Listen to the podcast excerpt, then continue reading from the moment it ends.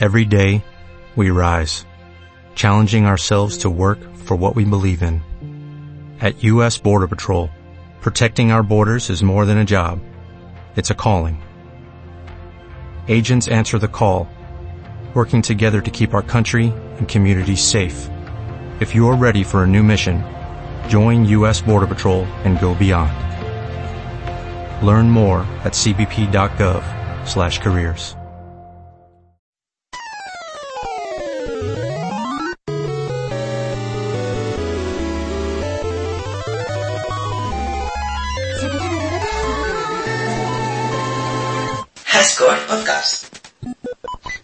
Buenas a todos, ¿qué tal estáis? Bienvenidos una vez más a un nuevo programa de High Score y esta vez os traemos novedades. Además del lanzamiento de PS Vita en Japón, os traemos, como ya os anunciamos en el anterior programa, un nuevo miembro. Y como siempre empezamos con las presentaciones, pues vamos con el nuevo. Eh, Inercia, Pau, ¿qué tal estás?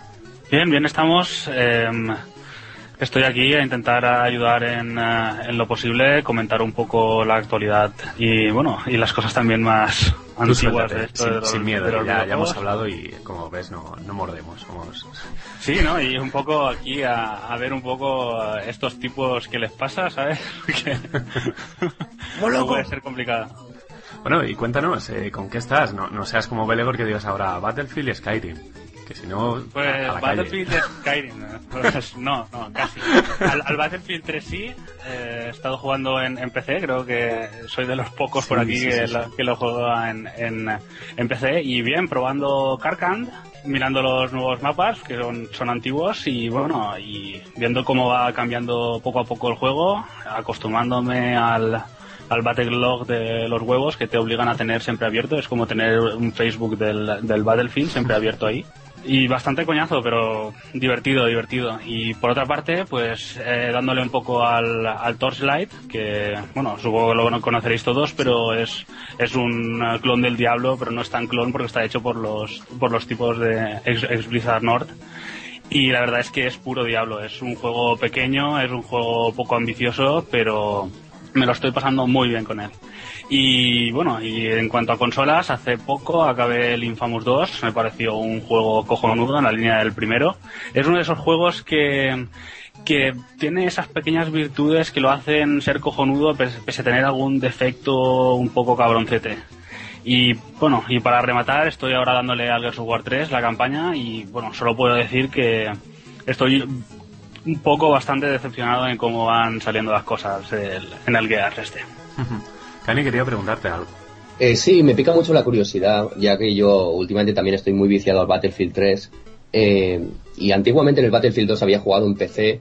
eh, preguntarte cuál, cuáles son las diferencias así más significativas que encuentras en PC y consola. Sé que no has jugado en consola, pero a ver, ¿nos podrías decir más o menos, mm, sabiendo las noticias que hay, eh, en PC qué diferencia hay en, consola? O sea, las armas matan más. el- sé que los mapas son más grandes y que hay más jugadores, pero eh, ¿qué diferencia? No sé, explícame un poquillo. Sí, en principio es básicame- básicamente eso. Eh, los mapas son un poquito más grandes. Bueno, en, en ciertos casos, por ejemplo, en, en estos del Carcant hay algunos que hay alguna zona bastante más extensa. Luego, la principal diferencia es eh, se acrecentan ciertas cosas que pasan en, en el tema consolas. Muchas veces, bueno, los que habéis jugado al Battlefield seguro que os habéis dado cuenta que hay mapas que se adecuan más a cierto número de jugadores y hay otros mapas que, que están preparados para aguantar algo más. Pero vamos, cosas pro- como por ejemplo, pues Metro, si lo habéis jugado, que se crean en Conquista muchísimos tapones, pues en, eh, en, en, en PC es una locura, por ejemplo. Y es un poco eso no sé, eh, al referente a, a lo que matan, yo supongo que se mata más o menos igual. Lo que pasa es que tam- también tenés ese, ese aumento de definición que, por ejemplo, en miras como la, la famosa infrarroja que, que la. Que ¿La han parcheado también? Sí, la han parcheado, aunque sigue funcionando, yo creo que un poco demasiado bien para lo que para lo que debería ser. Uf, pero es que depende del mapa. ¿eh? Yo me he dado cuenta al principio, creo que la primera vez que lo probé para, eh, fue en el metro. Y dentro del metro no veía al enemigo a dos metros. O sea, tenía un, un tío que lo veía a- al, digamos, a, a ojo, normal, y me puso la infrarroja y desapareció. Digo, a ver, ¿qué sentido tiene tener una infrarroja que teóricamente es para ver los enemigos más resaltados, que cuando te la pones parece que te hayan puesto una media en la mira que no se ve nada? No Sí, se me, pero- eh, Supongo que es por el humo que hay en el metro, tal, pero no sé, me, me decepciona un poquillo. Sí, lo que pasa es que posiblemente si lo tuvieran que haber hecho como toca es usar la, la mira infrarroja o, en esta que es de eh, no es infrarroja, es para visión nocturna, pero si detecta calor, si es visa, térmica, pues que por ejemplo en, en los días, en, en, los mapas en que es de día, pues tuvieras más inconvenientes para jugar con ella y en los nocturnos darle un poco más de, de gracia usando esta mira, pero al final hicieron una mina que era prácticamente todo terreno y que mucha gente la aprovechaba con los ingenieros para espotear a la gente a largas distancias y mandarles un RPG y enviarlos a yo creo que han intentado hacer el parche contentando todas las quejas de todos los usuarios. O sea, de que todos los usuarios estén contentos. Y la han cagado un poquillo. Ah, al menos con la mira infrarroja. Bueno, infrarroja no, perdón, la mira térmica. Al menos desde mi punto de vista. Pero bueno, no sé. y lo que dices de Operación Metro, que, te he estado escuchando, eh, yo juego en consola y son 12 para 12. Eh, no me quiero ni imaginar lo que serían 32 jugadores contra 32 dentro del metro. Porque ya en consola se forman unas tanganas impresionantes y se unos tapones en los cuales si el equipo rival tiene un poco de superioridad, eh, avasalla, no te dejan salir. Y no me quiero, bueno, imaginar lo que será en PC. O sea, en pues PC que es salir y morir o simplemente es una absoluta barbaridad, es estar allí y es, bueno, es escuchar explosiones por un lado, explosiones por otro, gente muriendo a todos los lados y el 90% de, de personas jugando con los ingenieros o con el asalto con el lanzagranadas intentando hacer frags a casco porro.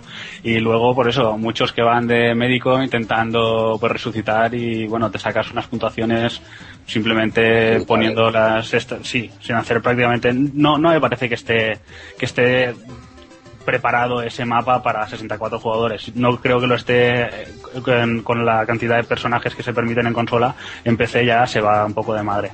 Aunque luego te pasa que hay ciertos servidores en que como le metas un RPG a un player, te, o sea, te echan fuera. Así que también hay que ir con cuidado con esas cosas.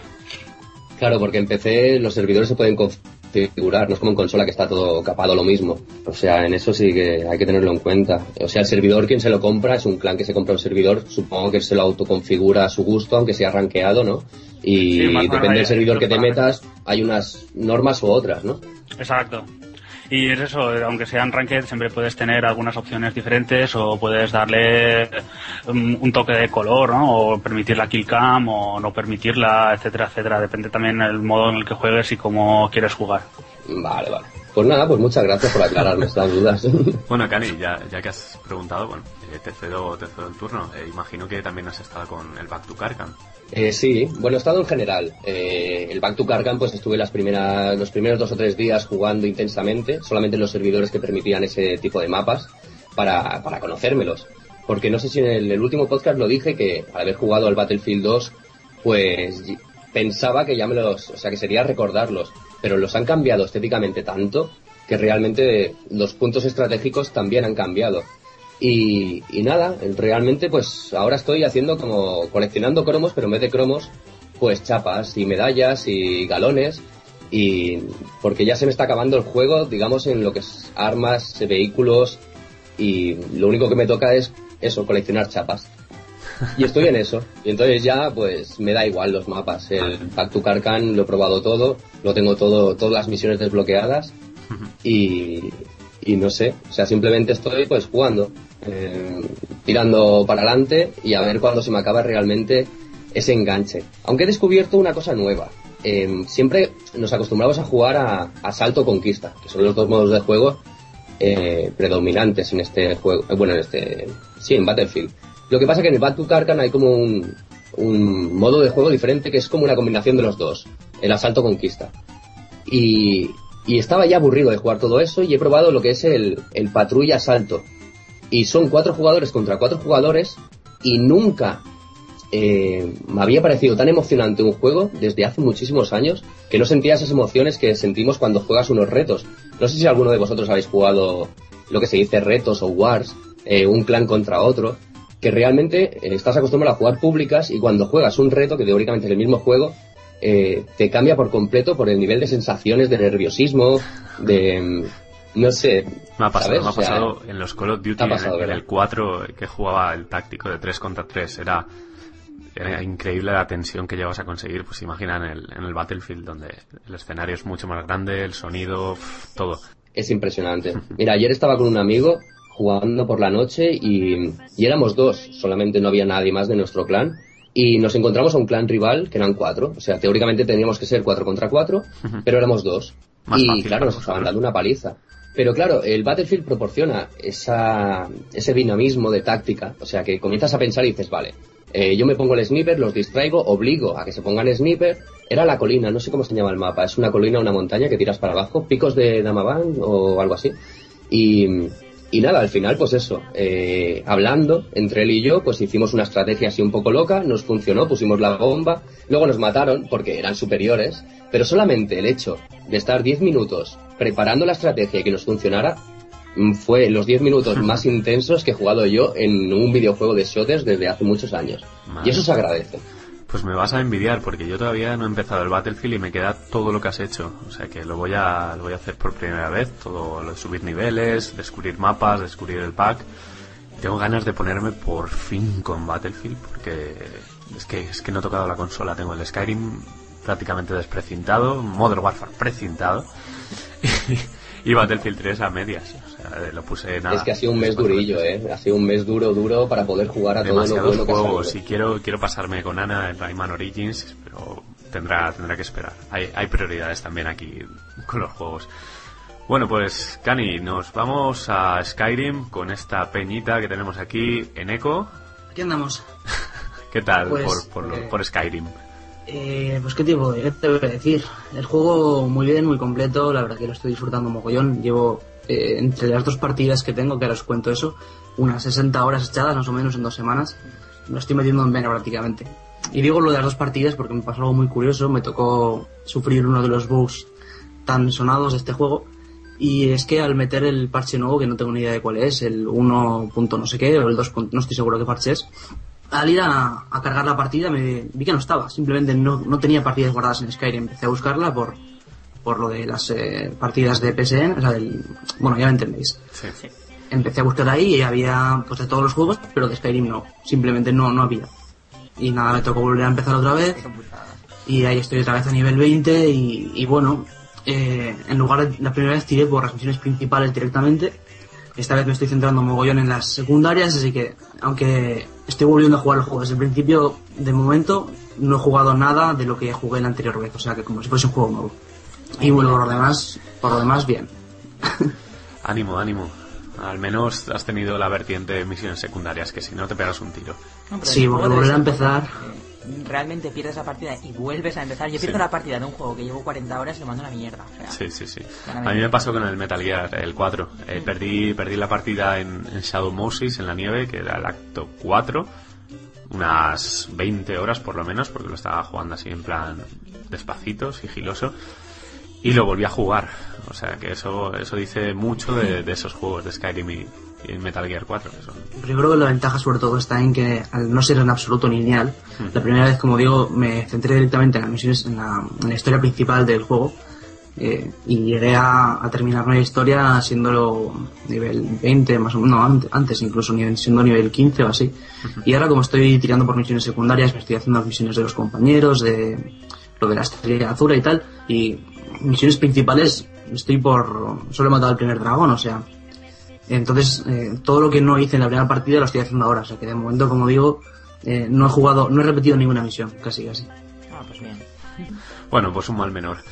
Eh, Juan Car, ¿qué nos cuentas de Skyrim? Eh, buena semana a todos. pues. bueno, tengo que puntualizar que lo de Neko no fue por el parche. Yo estaba hablando con él por Skype a la vez que, que le pasó y y fue un furroda que hizo, demasiado grande. se llevó la partida. un furroda vasco. Arrancó la partida de cuajo. le oí ahí maldecir y demás. Bueno, deja aparte de esta chorrada, eh, he estado jugando a muchas cosas, he estado con, con Skyrim, eh, alucinando. Estoy, estoy alucinado con él. Estoy sobre todo, bueno, ya he pasado en la historia principal, ahora estoy con, creando la secundaria, subiendo habilidades, descubriendo cosas, es infinito el tiempo que le puedes echar a este juego porque no te para de, sacar cositas, de sacar secretos. También he estado probando el, Assassin's Creed Revolutions, que lo pillé la semana pasada y lo tenía como Uy, Revolution. Como Madrid. Tú estás ya con No, el Revelation. Fíjate cómo estaré, que lo he, lo he sacado de la cajita, he probado 10 minutos y, y nada más porque estoy con el Skyrim que, que no cago. Y un poquito de Modern Warfare 3, pero vamos, lo justo para quitar el mono y FIFA 12. O sea, que tiene una semanita muy, muy Y cuéntanos, cuéntanos, Juancar, la misión que has subido a tu canal en YouTube de Skyrim para, para prepararme al menos a mí que voy a verla dentro, bueno, cuando termine el programa. Es la misión más paranoia que vais a encontrar A en, ver, en todo Skyrim. A ver, tú te- entras en un bar, te viene un tío y te dice que, que se apuesta contigo a que no le ganas a beber. Hostia, qué guapo. guapo. Sí. Total, que tú te pones ahí a pimplar. Me parece que se llama la misión Viernes por la noche o algo así. Lo que yo, yo la llamo así, por lo menos. Total, que os, pues, os, os empezáis a, a emborrachar los dos y de repente te noqueas. o sea, te pega el cebollazo en la cabeza y, y apareces en una iglesia. Una señora te empieza a reñir porque te está toda la iglesia hecha polvo. Y te cuenta la historia de que habías llegado por la noche totalmente borracho hablando sobre una cabra y sobre matrimonio. Ahí lo dejo. Hostia. Eh, en ba- el Skyrim. básicamente un homenaje a Rozacón en Las Vegas, ¿eh? Sí, sí, sí. Tal cual. Y Yo, yo ya me he terminado la, la misión, pero yo iba cojonado diciendo, madre mía, ¿qué habré hecho con la cabra? Un furro con ella. Te has metido en No, el me río puede por si pasar, que me hubiese casado con ella, pero bueno, ya, ya lo veréis, que es un locurón y es un descojone de partida. Grande, grande. Bueno, Blue, ¿qué has asomado por ahí? ¿Qué nos cuentas? Pues nada, yo he estado la semana pues jugando un juego muy divertido que es discutir por Twitter. Está muy bien. Entre Monger y Monger, pues te lo pasas bien, oye, ¿no? Tiene tu, tu aquel, ¿no? Que es un defecto que tengo que me gusta mucho. Estás, estás siempre al tramo, siempre estoy ahí tan Siempre con las antorchas en la mano. Sí, sí, oye, me quiere tanta gente que he estado jugando a Skyrim y Battlefield. Al Battlefield no tanto porque me está frustrando un poco últimamente. Porque yo no sé si era cosa mía o me, están, me está dando para entrar solo a jugar. O sea, en el grupo de gente con el que juego. Y me están dando unos palizones que... Será que me hago viejo o algo, y- pero la gente la verdad que juega de una manera que es imposible, ¿eh? Y después, pues me he pasado la semana jugando otro juego muy interesante que comprar miles de cosas en Amazon. Tienen que tener allí, tienen que estar aburridos. Que tiene una Y, estatua nada, tuya ahí. y viendo todas las películas de Rocky. Son una alegoría totalmente a, la vida y el universo. De, de la primera a, a la última. ¿no? Sería un, un tema que discutir. La relación de Silvestre de Stallone y los videojuegos y los mangas y anime. Que aunque no lo creáis, está ahí, ¿eh? es muy curioso. Vaya tela, vaya tela. Nada, nosotros estamos de estreno navideño. Eh, Habíamos pensado en importar la Vita, hemos visto que hay muchos problemas. He leído por ahí en un foro que hay problemas con las baterías. Eh, no, no la batería en sí, sino que a la hora de traerla, que en aduanas no dejan pasar eh, litio. Oh, Dios. Hmm. Eso no lo sabía yo. Eh, y bueno, habíamos pensado en importarla, hemos visto que sale por 300 largos. Hemos dicho, vale, sale en febrero, vamos a calmarnos Es que somos unos caldosos. y vamos a comprar un iPad 2. Claro, total, sí. Hay Pues- que gastar dinero en algo. Pues dicho y hecho, eh, nos hemos hecho un iPad 2 con la Smart Cover de piel, la, la que dona gran parte de los beneficios a la lucha contra el SIDA. Nosotros la compramos porque el rojo mola, lo del SIDA lo supimos luego y dijimos, bueno, vale, bien. está bien, nos sentimos un poco mejor. No, nos sentimos igual, pero la funda mola. Y muy contentos con el iPad. Hemos sido detractores en un principio de, de iPad cuando se presentó.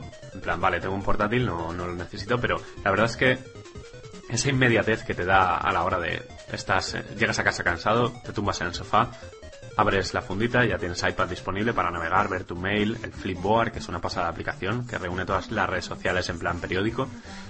Y encantadísimos. Y los juegos, ¿no? Sí. Es otra dimensión en cuanto a juegos. Es, no sé, la pantalla tan grande te da mucha mucha más opción que el, que el iPhone, que los dedos te, te vas entorpeciendo con ellos. No sé, con la pantalla del, del iPad tan grande. Yo, yo quiero preguntaros una cosita, Está como, guay. Como ver, usuario ver. de iPad también. ¿No os habéis dado cuenta cómo han enfocado el- los juegos del propio iPad? Son, están todos demasiado encorsetados en, en plan, tienes que conseguir reunir monedas, reunir billetes para conseguir desbloquear tal, y son todos los juegos enfocados a eso. Más que el propio juego, está enfocado a que te gastes el dinero para mejorar el juego. Sí, pero todos, igual que todos los, lo que antes eran versiones light, que eran como demos, ahora son versiones eh, gratuitas que para tener una camiseta te tienes que gastar ya dinero. Sí, pero yo tengo versiones de pago que te siguen obligando a... Bueno, obligando. Bueno, obligando, sí, es necesario para pasar ciertos niveles o te tiras 5 o 6 días jugando para que pase el tiempo necesario para recolectar todas las monedas o ahí te queda. Sí, pero eso es una estrategia, es el modelo App Store que, que está saliendo en móviles y en... Es sacar dinero como puedan de donde sea. Lo, lo hizo, me acuerdo, bueno, hay algunos descarados como Capcom con el juego de los pitufos, que había un DLC de 50 euros sin confirmación de compra, le podías dar por accidente y directamente Sí, sí, comprabas. sí, Yo tengo tres. eso. Y luego está pues el juego al que le estamos dedicando ahora tiempo que se llama Jetpack Joyride, que muchos lo conoceréis de la compañía Half Brick, o sea, medio ladrillo, que son los que han hecho Monster Dash y el Zombies este de dinosaurios. Sí, algo. Sí que bueno, eh, como casi todos los juegos de iPad son juegos prácticamente flash, donde reutilizan diseños. Y este está bastante majo, gracias a que su jugabilidad se basa en tocar con un dedo la pantalla y ya está. Es una especie de. Bueno, sí, es un juego flash como el del gusano que se ha visto en algunas webs o el del helicóptero. Que si aprietas la pantalla, el, el personaje sube y si la sueltas, baja y tienes que esquivar cosas. Sí, activa como un jetpack. Sí, entonces- pero aquí hay un Hay montón que de. decir que power. sea ahora gratis. Que Sí, sí. a, a día 20 por lo menos de diciembre gratis. Sí, sí. Sí, está gratis. De hecho, lo- nos lo hemos bajado por eso, porque es gratis y es uno de los mejores juegos que hay, por eso, porque su jugabilidad es muy sencilla, engancha bastante. Y hemos llegado hasta un punto enfermizo de jugar, jugar y jugar. y No nos cansamos, lo que dices tú, Juancar, de los DLCs encubiertos estos. Para pasar algunos retos directamente te dicen, vale, como para conseguir eh, 100.000 monedas vas a estar jugando eh, una semana, lo que hacemos es venderte las 100.000 monedas por 5 euros. Hostia, cabrones, eso no lo había visto yo. Sí, sí. Ay, la gente picará, claro, la gente. Sí, pero de momento, bueno, eh, no hemos probado grandes juegos de iPad porque todavía no hemos gastado un duro, eh, quitamos la tarjeta de crédito, no queríamos nada. Más que nada para no empezar a comprar chorri aplicaciones de 79 céntimos que vale, decir, ah, vale, 79, compras eh, 20 y no Yo usas ninguna. Y te has gastado 10 euros. Así que, eh, de momento, muy contentos y, bueno, eh, tenemos eh, Nick en Game Center, todos los de aquí, todos los que tenemos cosas de Apple. Pues yo digo el mío, el mío es Mukita, M-U-K-I-T-A. Tal cual. el mío. Ah, no, el mío es Juan Carlos Duty. Juan Carlos. Off Duty. Sí, sí, sí. Por eso, si nos quieren agregar para picarnos ahí al Jetpack, aprovechad que es gratis por tiempo limitado. No sé si es Una una, semana, semana, o sí, sí. sí, sí. Pero tampoco os hagáis ilusiones porque haréis un récord de la hostia y luego llegará la moquita y te he dicho, no, yo me he hecho 3.000 más. Me quieren picarse con la gente, cabrón. Sí, sí, sí. Ana no, Ana no lo sabe, pero esta mañana estaba en 3.000 y llevo 6.000 ya. ¿Me llevas 6.000? Sí, sí, sí. Dios. Estoy el número Cuando uno de, trabajar, mi Game Center que tiene unos 30 amigos, así que agregadme todos, que seguro que hay algún picado escuchando esto que tiene una puntuación de estas locas. Y, y lo que va a hacer es que pierda toda la noche jugando, que es Sí, lo que hago. seguro. Estuve ayer todo el día dándole al juego picadísimo. Y bueno, de momento contento con la compra, muy contento sobre todo por aplicaciones productivas como Bento para organizar un poco mi vida, FileMaker, las, las que vienen en el paquete iWork, que es digamos el Office de, de Apple.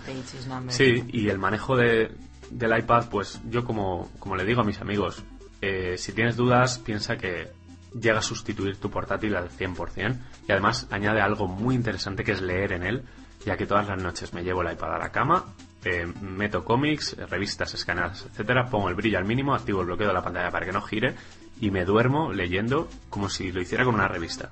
En ese aspecto, increíble. Pero de 500 euros. Exacto. Sí. Bueno, el nuestro un poco más barato que el tuyo, Sí, pero sí. el nuestro es más baratín, es el, básico de todos porque tenemos ya iPhone y, y podemos usar. Y, y esto dices que es para, para quitaros el mono de la Vita. Eh, Eh, ha sido para no sé. el, el mono consumista de las navidades. Algo de- había que comprar. Eh, venga, vamos a comprar algo. No sé, digo que para quitaros el mono mucho más barato la Metadona. Sí. Yo, yo la verdad que... Podéis pensar en pasados. El iPad, para lo, lo menos que lo uso para jugar. A todo lo demás cojonudo para jugar. No, para No, jugar es No, entretenido. Para jugar ya te digo. Hay no, algún juego, Ahí el hay metro. añada, pero... no hemos gastado un duro eh, en juegos. Nos hemos bajado versiones light, cosas gratuitas. Lo que me dijiste tú, Blue, eh, del Air Video. Hemos Sí. probado ahí el Air Video. Este es cojonudo. No, el iPad para todo lo que... Lo que yo lo llamo el, el superordenador para las marujas, tío, porque... Hostia, cualquier no no cualquier eh, mujer cualquier cosa cualquier persona de que no mujer me refiero a Oye, mujeres oye, oye, oye. y tal, no vayamos a liarla que ya Te me estás metiendo en un fango. no cualquier persona que no está acostumbrado coño mi madre vuestra madre que no está acostumbrada a estos cacharros O nuestros padres Eh, también, ¿eh? Eh, lo- iPad y tablet, ¿eh? no vamos a ponerlo porque cualquier otro tablet también vale. No, no, lo que dice Muki es inmediato, llega, tú te pones un netbook, yo te- desde que compré la, Vita- la, la Vita, es decir, el iPad, eh, los netbooks en mi casa están muertos, ¿eh? tenía dos netbooks de ellos. Este, llegarte, sentarte, darle al botón y empezar a navegar, y hacerlo todo táctil y tal, eh, a, la gente sí, es súper intuitivo. Está muy bien. Y para leer cómics, para tener programas, para esto y lo otro, pues la verdad que es lo más, lo más ideal.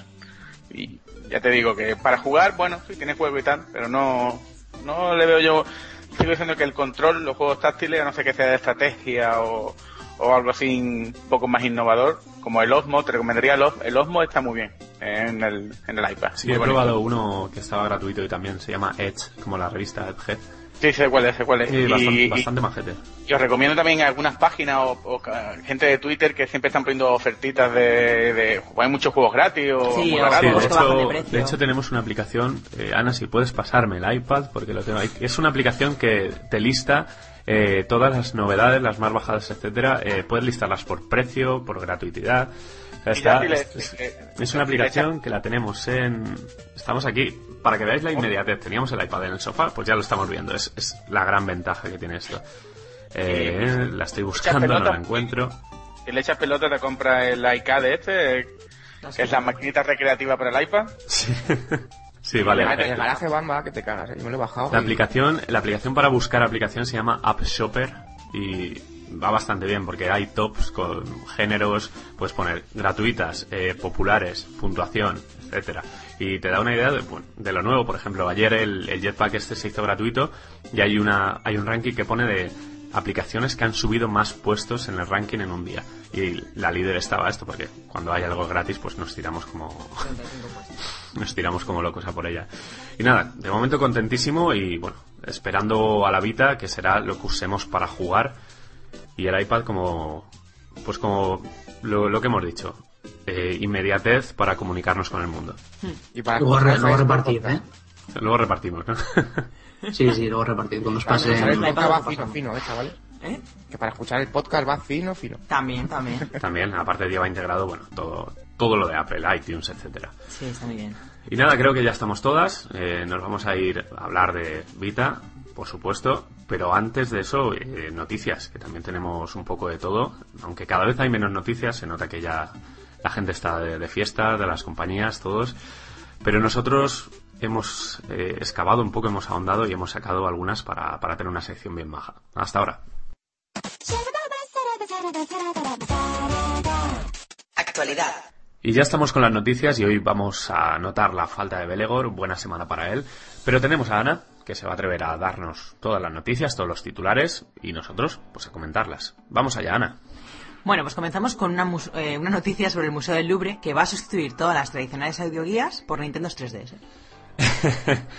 bueno, el movimiento eh, comercial de Nintendo 100%, porque ya miras tú, eh, una Nintendo 3DS, la última utilidad que le veía yo es la de ser una audioguía, cuando es, no sé, eh, hablando antes del iPad, es que yo prefiero como audioguía una tablet, además mucho más gráfica, más fácil de manejar que una 3DS que encima tienes que pagar 6 euros para, para poder usarla, no sé, su movimiento comercial de Nintendo que no sé si así pensará que va, va a vender más.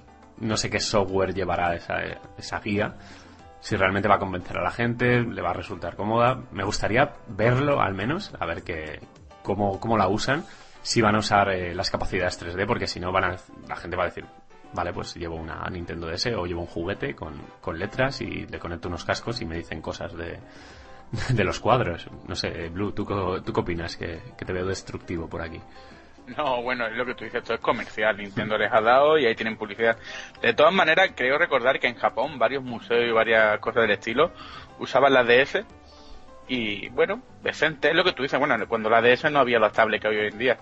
Supongo que también habrán jugado con el tema, espero, ¿no? Sería interesante que jugara con el tema de la VR con las cámaras de la consola, bueno, que también podría hacerlo el cualquier tablet, y poder ver cosas en pantalla ah, mientras te las están explicando. Yo personalmente, aunque suene muy pijota, me, cuando voy a los museos y tal fuera, me llevo el iPad, me lo llevo cargadito de, de cosas y detalles para cuando estoy dentro de, delante de un cuadro o algo y en plan voy a paso 20 kilos de lo que me están diciendo el tío este, pues me pongo yo a leerlo tranquilamente y a, y a mirar. No, lo veo, lo veo bien, lo veo bien. Y bueno, también es verdad que las tablets son más caras, igual el cacharro este es más pequeño, pero vamos, que sea 3DS es simplemente comercial, no porque la 3DS sea más útil o menos útil para eso. Porque con la batería que tiene, No, pero mm, espero que espero que el recorrido sea corto. es un, es un buen escaparate para Nintendo. Tú piensas que el claro. pasa muchísima gente y en vez de alquilarte la audioguía que te alquilas, que es un cacharro ahí que tiene varios No, canales. pero esto para la noticia. Esto, esto, a ver, todas estas máquinas, todos estos sistemas necesitan estar en las noticias. Todas las noticias que, que había antiguamente con el, la Wii, de que en un asilo, que si los médicos operan con Wii, que si tal, esto son todas cosas publicitadas, que no- esto no sale espontáneo, no es que nada, nadie diga, coño, una noticia que la voy a poner, no, no, esto está eh, ya publicitado por Nintendo, por Sony o por Microsoft, como con el Kinect que ha pasado hace poco, con los médicos también, y es una manera más de meterte el producto en la noticia. Es una manera para mí muy mezquina mezclar eh, la ciencia, los enfermos, los jubilados, para venderte un producto y encima que la gente diga, ay, qué gracia, el día que estoy jugando a la Wii, tal y qué bien, no sé qué. Como simplemente es publicidad. Eh, ¿no? Hay mi método diferente, pero bueno, la publicidad como no conoce fronteras ni tiene tampoco moral ninguna, No sé, pero meter una 3DS precisamente en el Louvre como audioguía es un poco con calzador. Hombre, no sé. yo lo veo pues como cualquier otra audio, audioguía, puede ser cualquier soporte, me refiero. Pero es que, claro, no, pero es que puede ser un, mm, un, una un tablet. esto, un reproductor MP3 y ya sí, está con un así es casco. como son Sí. normalmente. Es un cacharro de estos que tienen varios canales para varios idiomas y tú pones ahí tus auriculares y ya está.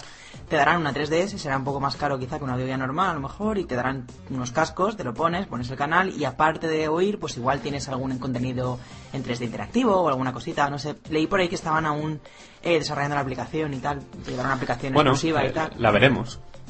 Quizás Ya- es- ya está curioso, no sé. Nos tocaría Eh, Louvre a verla. En PSP y DS salieron guías de viajes que estaban bastante Sí, apañadas. en la PSP yo, sí. yo estuve, yo usé la de Barcelona, así por Sí. curiosidad, en plan de dije, coño, voy a ver la mierda esta y la verdad es que estaba bien. Sí, ibas la- andando por la calle, te decía, tal paseo, ibas haciendo el paseo ibas oyendo, está bien. No, la cuestión es que cualquier cosa con pantalla eh, valía la pena. Hmm. Y Así que Nintendo ha Sí, dicho, o sea, vale. el 3DS podía haber sido una PSP, podía haber sido cualquier otra cosa, lo que pasa es que, bueno, Nintendo está aprovechando para hacer publicidad de su consola, claro. Para que veáis qué nivelón de noticias tenemos hoy. en fin, Ana, ahora con una ya más propia de videojuegos. Alan Wake finalmente saldrá en PC. Después de los rumores, al final sí que se ha anunciado por fin que Alan Wake llegará al PC. Es una buena noticia para todos los peceros que estaban esperando, yo creo que desde hace bastante tiempo que saliera el juego, pero al mismo tiempo es para Remedy, que es la compañía desarrolladora, una prueba de fuego, porque tuvieron bastantes problemas con el desarrollo y cuando, bueno, y Microsoft adquirió los derechos de distribución y en cierto momento decidieron que era mucho mejor sacarlo simplemente en Xbox y no hacerse autocompetencia con el mercado del PC. Y decidieron no sacarlo para PC. El problema es que hicieron que Remedy empezara a dar excusas bastante baratas, como que es que era no era un juego para disfrutar delante del PC, sino delante de una pantalla grande. Y eso les, les dio, yo creo que una imagen no demasiado buena en el mercado del, del PC. Es algo que deberán de, de solucionar y de mejorar. Sí, sí. Otro, sí. Perdona, perdona que te haya interrumpido. Básicamente, todo lo del Alan Wake en PC fue un- una muestra de, de vergüenza total por parte de Microsoft. O sea, desde el momento en el que el juego fue anunciado en PC, ¿os acordáis de la famosa demo esta del, del, del torbellino y tal? Que básicamente era anunciando los nuevos de estos de PC, los nuevos, me parece que era el doble núcleo, ¿no? No me acuerdo qué presentación era. Y después, mm, la respuesta a lo que tú has dicho de Microsoft, de que básicamente mm, estaban dando respuesta para reírse de la gente en la cara, de en plan, no, es que es más cómodo en el sofá, no, es que los 720p, es que no sé qué, no sé cuánto. Lo que ha pasado simplemente es que esta gente firmó un contrato con Remedy y dijo, tenéis que sacar el juego en Xbox y van a pasar tanto tiempo, uno o dos años, hasta que puedes sacarlo en PC. Y ahora sale para PC. Yo habría preferido que fueran eh, más honestos en ese sentido y en vez de decir tanta excusa y tonterías, porque luego lo que pasa, la verdad y el tiempo siempre te acaban mordiendo el culo y queda fatal. Mira, Sí, no podemos sacarlo para PC, ya está. Y lo sacaremos más adelante.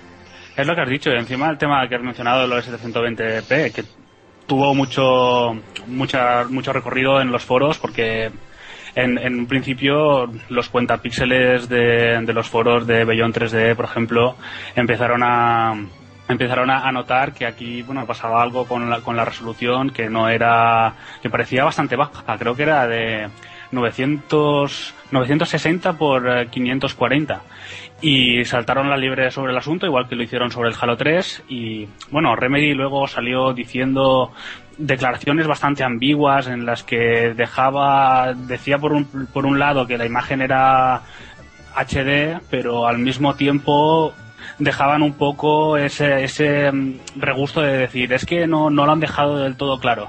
Y también les, les, les supuso, yo creo que para, para ellos una cierta decepción y es algo que pueden solucionar con PC. Ellos siempre han, tenido juegos muy, muy pulidos de cara al, mercado de PC con un rendimiento extraordinario. Yo recuerdo haber jugado al, al Max Payne 2 en, un ordenador, un Celeron bastante baratillo y una Radeon 7000 de la época que era ya en su momento no era un ordenador demasiado bueno y el juego iba iba fluidísimo, no todo al máximo, pero es que era, era una pasada. Y es yo creo que el mercado que tienen que intentar recuperar. Yo, yo es que creo que el, a Alan Wake le ha hecho daño dos cosas. Una de ellas, eh, lo que esperaba la gente del juego, que fuera más aventura, que era lo que se tenía previsto al principio, pero por lo que se ve les quedó grande. Y otra de ellas fue que la, el, la Remedy viene del PC y la mayor fanbase de esta gente es el PC. Con su Alan, Wake, como tú bien has dicho, los 3D Mar y tal. Y son gente de PC eh, y para los usuarios de PC aquello fue una tradición total. Llevan años esperando un juego y ahora te pasa lo que te pasa, encima recochineo. Pues eso empañó un poco la, saga. Y coincide con las bajas ventas del, juego en Xbox, porque es que no es un juego, mm, aunque suene raro decirlo, no es un juego para el usuario medio de Xbox, es un juego más, como te diría yo, que eh, tenía su público en el PC. Y Microsoft quería, creía que iba a hacer un superventa, le salió rana, y yo creo que esa saga está empañada por ella. A mí me gusta el Wake, yo sé que por ejemplo a Muki no le gusta y, y me parece gráficamente muy bueno también, pero yo creo que podría haber sido algo bastante más lo que llegó a ser y las presiones de hacerlo para consola han empañado bastante el juego. Es que, no, se nota, es que no me guste, Blue, es, es, lo que tú dices, que el juego empieza muy bien, pero enseguida cae no sé, en la monotonía. Que es un, se nota que, han tenido dudas a la hora de desarrollarlo, que primero iba a ser un sandbox, con lo que se vio del torbellino ese, del tornado, eh, esas escenas que, bueno, de hecho, cuando entras al bar, cuando empiezas, todo parece ser un sandbox que se le han puesto muros invisibles. Y el juego al final se, acaba volviendo un shooter. No, el juego es un shooter con momentos muy buenos, a mí, pero entiendo totalmente que se le pasa a la gente repetitivo, porque es verdad que la mecánica se hace un poco repetitiva. Sí, pero que pese a todo, el juego es, es un buen juego y técnicamente también pese a la resolución técnicamente está muy bien está muy bien. sí técnicamente es una burrada. Yo cuando lo vi dije hostia no se verá muy nítido pero todos los efectos partículas iluminación es increíble y Remedy en PC ya de vuelta a casa pues espero que que haga algo más, que se sientan ya un poco liberados de ese contrato. yo creo que, el, usuario de PC de Monkey, el juego este no lo espera mucho tampoco. Es como el, el perro apaleado que vuelve a la casa, ¿sabes? Mojado y lleno de sí, sí, tiene esa pinta. y el usuario, de PC el usuario de PC dirá, ¿y ahora qué? No pues vale. con esto. vale. Es un poco bueno. también han cambiado los tiempos. Cuando Max Payne 1 y Max Payne 2 eh, no había ni Steams ni cosas de estas y a lo mejor Alan Wake ahora no... Nadie lo espera ni aunque aunque no hubiese salido tampoco en Xbox. Que no no sé yo tampoco lo veo un juego muy muy de PC salió un poco descafeinado. Tanto en consola como en PC no. Pero en fin lo mío son paranoias con Alan Wake. Me lo pasé prácticamente el tirón me quedé igual sí. sí. sí yo lo, empecé a jugar ¿te acuerdas? te dije yo quiero jugar no tal me enfadé lo cogí y dije uy qué miedo y lo quité no me gusta.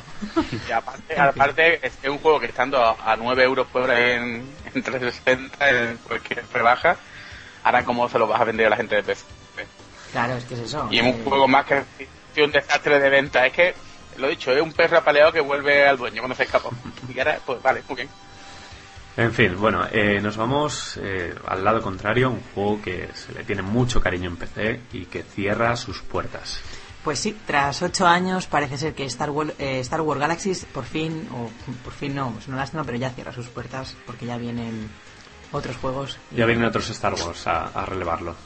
Pues sí, eso es, eh, después de ocho años dando guerra, ya finalmente se, se apartan a un lado con bastante elegancia, por lo que hemos visto en los vídeos, para dejar sitio a su sucesor directo, este de Old Republic bueno, eh, son ocho años, o sea, cualquier juego no los hace. Entonces, eh, yo personalmente no lo he jugado, pero bueno, por lo, por lo que hemos podido ver en los vídeos, estaba toda la gente ahí arremolinada alrededor de las de los lanzadores estos de petardo, estaban la gente, bueno, como eran eh, en los fuegos artificiales, perdón, sí, no me salía. Lanzadores de petardos. lanzadores de, lanzadores de petardos. Esos recursos. En el País Vasco es así.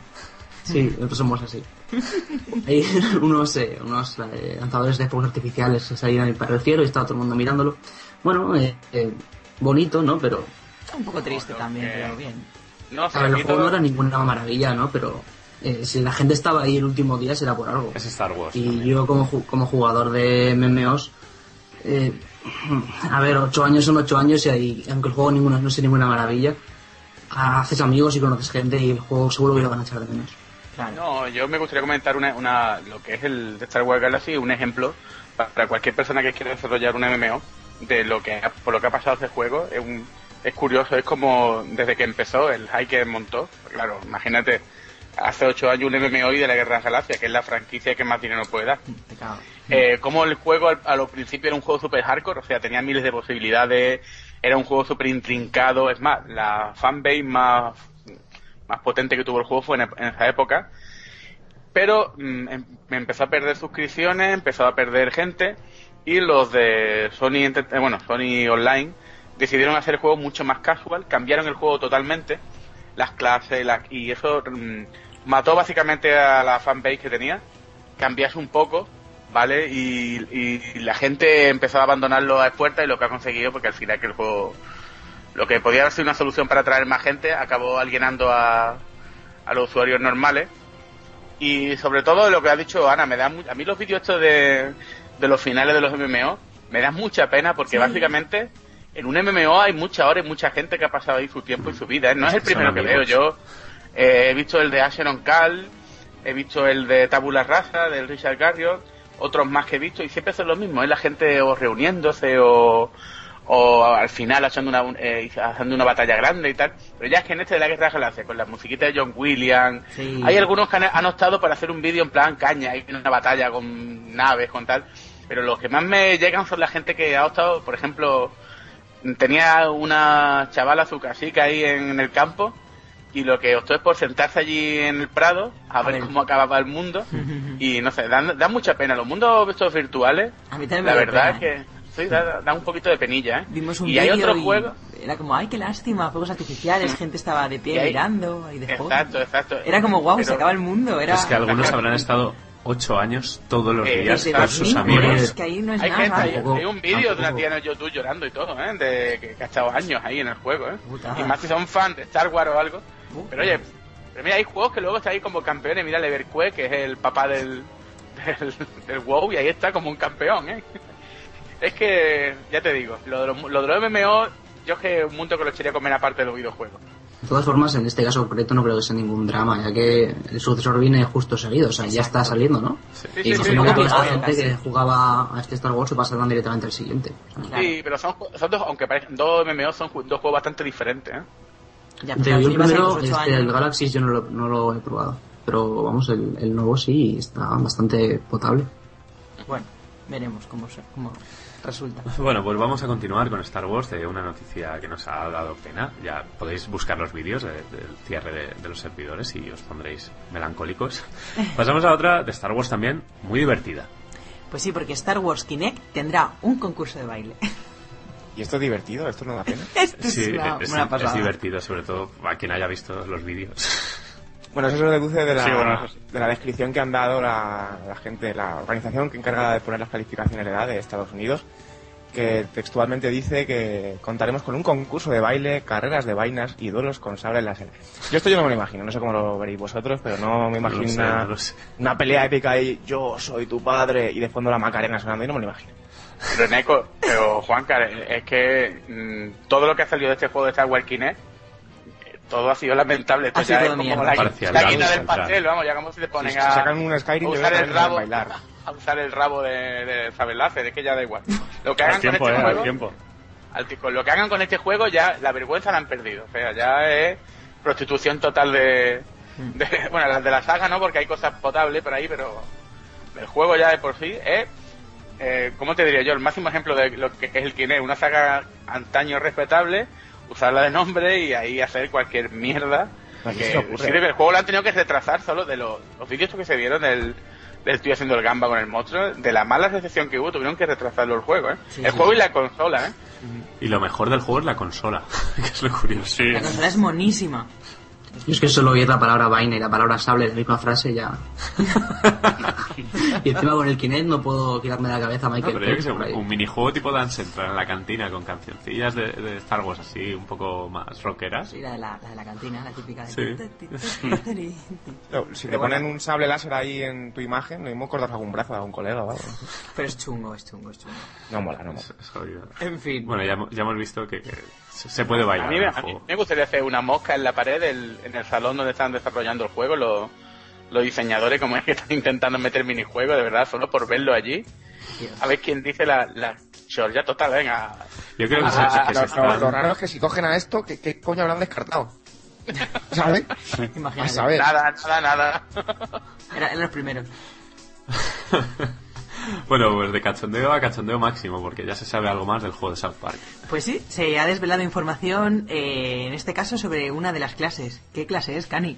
Pues estamos en la quinta clase de, de este RPG, de bueno, los amantes Va- de la serie vamos, a, South vamos a Park, hacerlo, ¿no? Cani, de una manera. Vamos a decir cuatro clases típicas de un juego de rol y luego suelta la de South Park, que será más divertida. ¿Cómo, cómo? Vamos a cómo? empezar, por ejemplo, vale, una, guerrero, por ejemplo. Mago. Vale, vale. Vale, dos, No mago. te respondo otra vez. Tres, ¿qué le ponemos? Pero, eh, pero entonces, ¿cómo quieres que lo enlace? No, no, no, no, me refiero, me refiero al impacto que va a causar Sí, que la gente el- sepa el guerrero, cuál es la el quinta mago, clase. El guerrero, el mago, el arquero, El clérigo. y- Vale, Claro, las primera- la primera, segunda, tercera y cuarta no se sabe de South Park. Ya, ya, ya lo sé, ya lo sé, pero era, un juego de pregunto, pregunto. No, creo que sí que se saben. A ver. Sí, está- sí que saben, pero el nombre de la quinta ya es... Venga, Cani, te dejamos, di la quinta ya, no te mareamos. No, no, no, no, en serio, sí, no, bueno, sí. Eh, bueno, bueno. Coño, es que me has cortado así medio, tenía ya la Vale, Cani, te, te- te- he bloqueado, te lo tenías todo preparado y te he jodido todo el guion.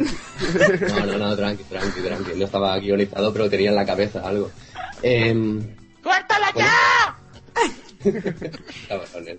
La soltaremos en el próximo programa. No, no, venga, va. No, en un, en un DLC. En un DLC. ¿no? en un DLC, en un addon. 100 euros. Pero que caduca. Bueno, Cani, pues cuéntanos entonces qué es de la, de la quinta clase. Eh, bueno, pues para los amantes de, de esta serie de South Park. eh, no, no puedo, hijos de puta. ¡Y el puto judío ya, hombre! Un puto judío, Cani, un puto judío. Bueno, Vale, esto mira, que- es un puto esto- judío. No, no, judío, judío. Un respeto, un judío. Ah, Un judío, un judío. por No, eso un respeto, pues, un puto. Judío. Un puto judío. Vale, venga, silenciaos. Pero, pero no me hagáis reír, tío, que tengo Vale, ya vale. la risa tonta.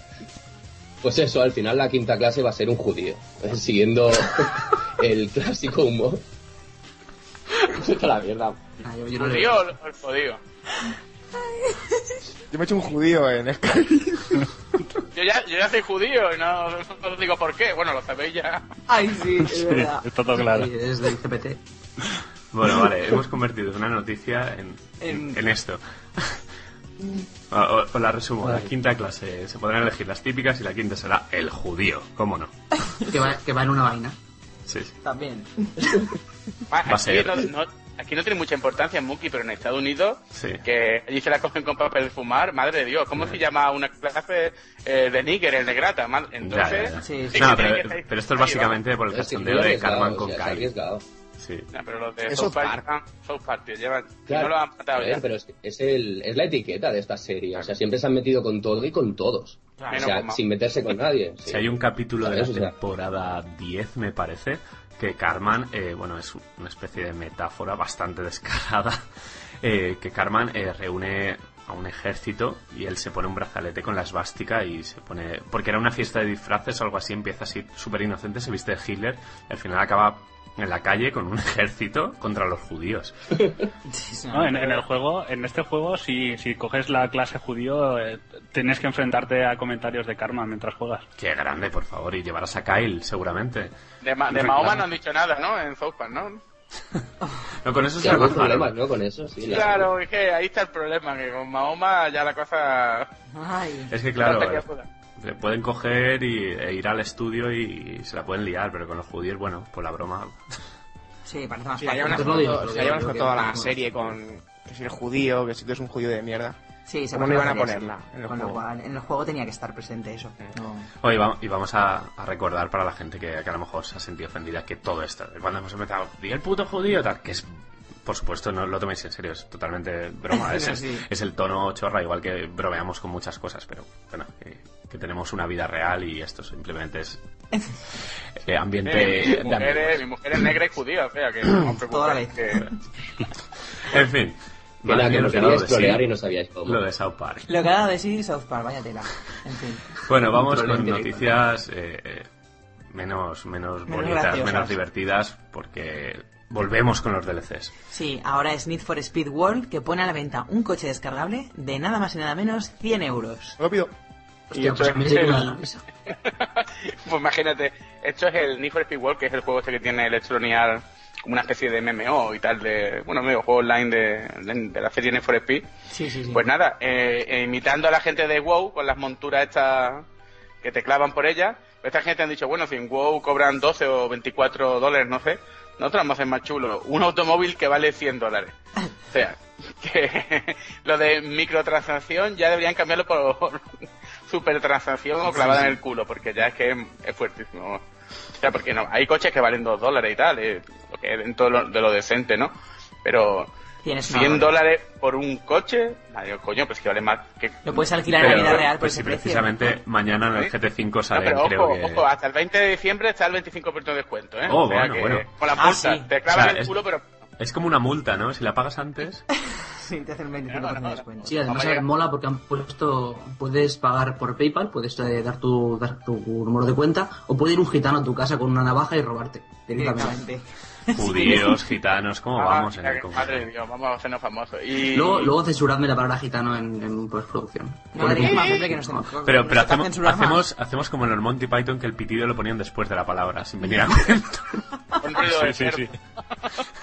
Pues eh, la locura de los, de los DLC. Pero bueno, la, la culpa no es solo de Electronic Arts que lo ponga, la culpa es del Yayo que se gaste los 100 pavos. Bueno, que hay gente para todo. Igual que hay gente que se compra móviles bañados en, en oro y con de de diamante, pero habrá gente que dirá, pues como yo estoy, tengo pela, pues toma, ahí tienes No sé 100 si lo recordáis vosotros, en una aplicación de Sí, iPhone que valía estaba pensando lo mismo. 5.000 dólares. o Y era un así. diamante, el iDiamond. Se llamaba iRich. Y hubo gente que las compró, pero las compró por el mero hecho de que pueden decirte, Ay, Sí, sí. aunque que yo lo tengo y tú no porque tengo pela, pero, No, pero la- aplicación era un simple... Un diamante. Un, un logo, o sea, era en plan, mira, tengo esto. Que Sí, no era como un comprado diamante. no. Ya Sí, está. sí, sí, tal cual, era una está. pantalla estática. Sí, que tenía un diamante y ya está. No tenía más. 800 dólares creo que valía. Sí, sí. En Pero yo creo que en Muki, si no me equivoco, han prohibido que, que se hagan estas cosas en el App Store, ¿no? Sí, han Ya puesto un que- baremo de precios. Que tú me dirás. Ya no hay burradas. De hecho, lo, lo más caro creo que eran 8 euros, que bueno, Square Enix lo aprovechó para el Chrono Trigger, por supuesto. Hay que aprovechar ahí. Iba a decir, iba a añadir a esta noticia que el agravio comparativo de GT5 eh, mañana eh, sa- saca un DLC con 5 coches y creo que vale 5 euros. Cinco Y el coches. segundo, y el que sacó anterior gratis, que muchos meterse con Sí, GT, sale, un coche de gratuito y 5 más, me parece. Sale el, el Sirocco, eh, Ah, sí, el- el, el- mini, el mini nuevo, un GTR más para la colección, el Golf 6 y Sí, fíjate. a- algunas cositas nuevas. un euro por coche, básicamente, lo cual Sí, es decente. exacto, fíjate, un Aunque euro te por lo hagan coche. com- aunque te lo hagan comprar en paquete, Hmm. y sin contar que la anterior, que era también gorda, gratis. No sé, yo tanto que se ha metido la gente con el GT5 Hmm. y ahí están currándoselo todavía. Hmm. Para que tú veas, el tiempo a todo, a todo el mundo pone en su sitio. Sí, han regalado, han regalado el nuevo Toyota, el F86 creo que se llama, no sé, un- el que estaba prototipo, pues ahora el modelo que va a salir a la calle y lo han regalado. Y por supuesto modelados premium, o sea, modelados de muchos polígonos con detalles enfermizos, como se han visto por ahí en capturas. Bueno, pues pasamos, pasamos a noticias peceras, para eso nos hemos traído a Inercia, para que las comente, Yana, cuando quieras dar el titular. CD Projekt planea denunciar a los que piratearon The Witcher 2. Pues sí, eh, CD Projekt, que bueno, la verdad es que ha tenido un comportamiento bastante ejemplar a, ni- a- a la hora de poner a la venta tanto The Witcher como The Witcher 2. El- el- la misma desarrolladora se cargó el securrom que le había metido de lanzamiento al, al juego, ha creado contenido gratuito para que la gente no bueno, en- este caso porque no lo pueden re- revender, pero para que la gente, pues, hacer, hacer un, un público fiel. Y bueno, lo que estaban diciendo era que habían contratado a una, a una empresa de abogados y a, una, una- y a otra empresa que se dedica a rastrear las redes de BitTorrent y cogerte por, por IPs a gente que, que lo ha descargado y enviarlos una carta pidiéndoles la friolera de 911 euros. ¿El 911 es por el número de la policía? No, porque son. podría ser, pero son porque son 1.230 dólares. Ah, vale, vale. Eso, eso, Pero- eso, eso de ser rollo son nigerianos, algo, eso de mandar carta pidiendo dinero. Sí, tiene pinta, ¿verdad? A la nigeriana. La estamos organizando. Ellos los ¿Vas a gitanos, nigerianos. vivo o...? Sí, pero lo que pasa es que es un poco un, un poco chorrada porque, o sea, a no ser que alguien es más que nada por acojonar, porque nadie va a pagar esa multa y no creo que en un juicio pudieran sacar nada en claro. Es simplemente pues ciertas medidas de presión para, para acojonar al personal. Hombre, y, pero eh, es eso, a mí me llega una carta diciéndome que, te has bajado un juego y tal, me cago viva, o sea, es un poco, hostia, 900 dólares me piden, euros, euros. 911. Pues yo me descojono, digo, ¿uno? No, ya, claro, te entra la risa un poco, pero habrá a quien no le entre la risa. Joder, ¿cuál, cuál de todos ellos? Sí, pican, pican. Pero, joder, macho, es que con ese precio me compro un nuevo coche en el Need for Speed. Ya ves tú. Me compro 10 Compra coches. nueve. ¿ves? Por el- Vender diez. 9, 9, no te da para 10. Regalar uno a cada uno y vamos todos en el mismo coche jugando ahí. ¿eh?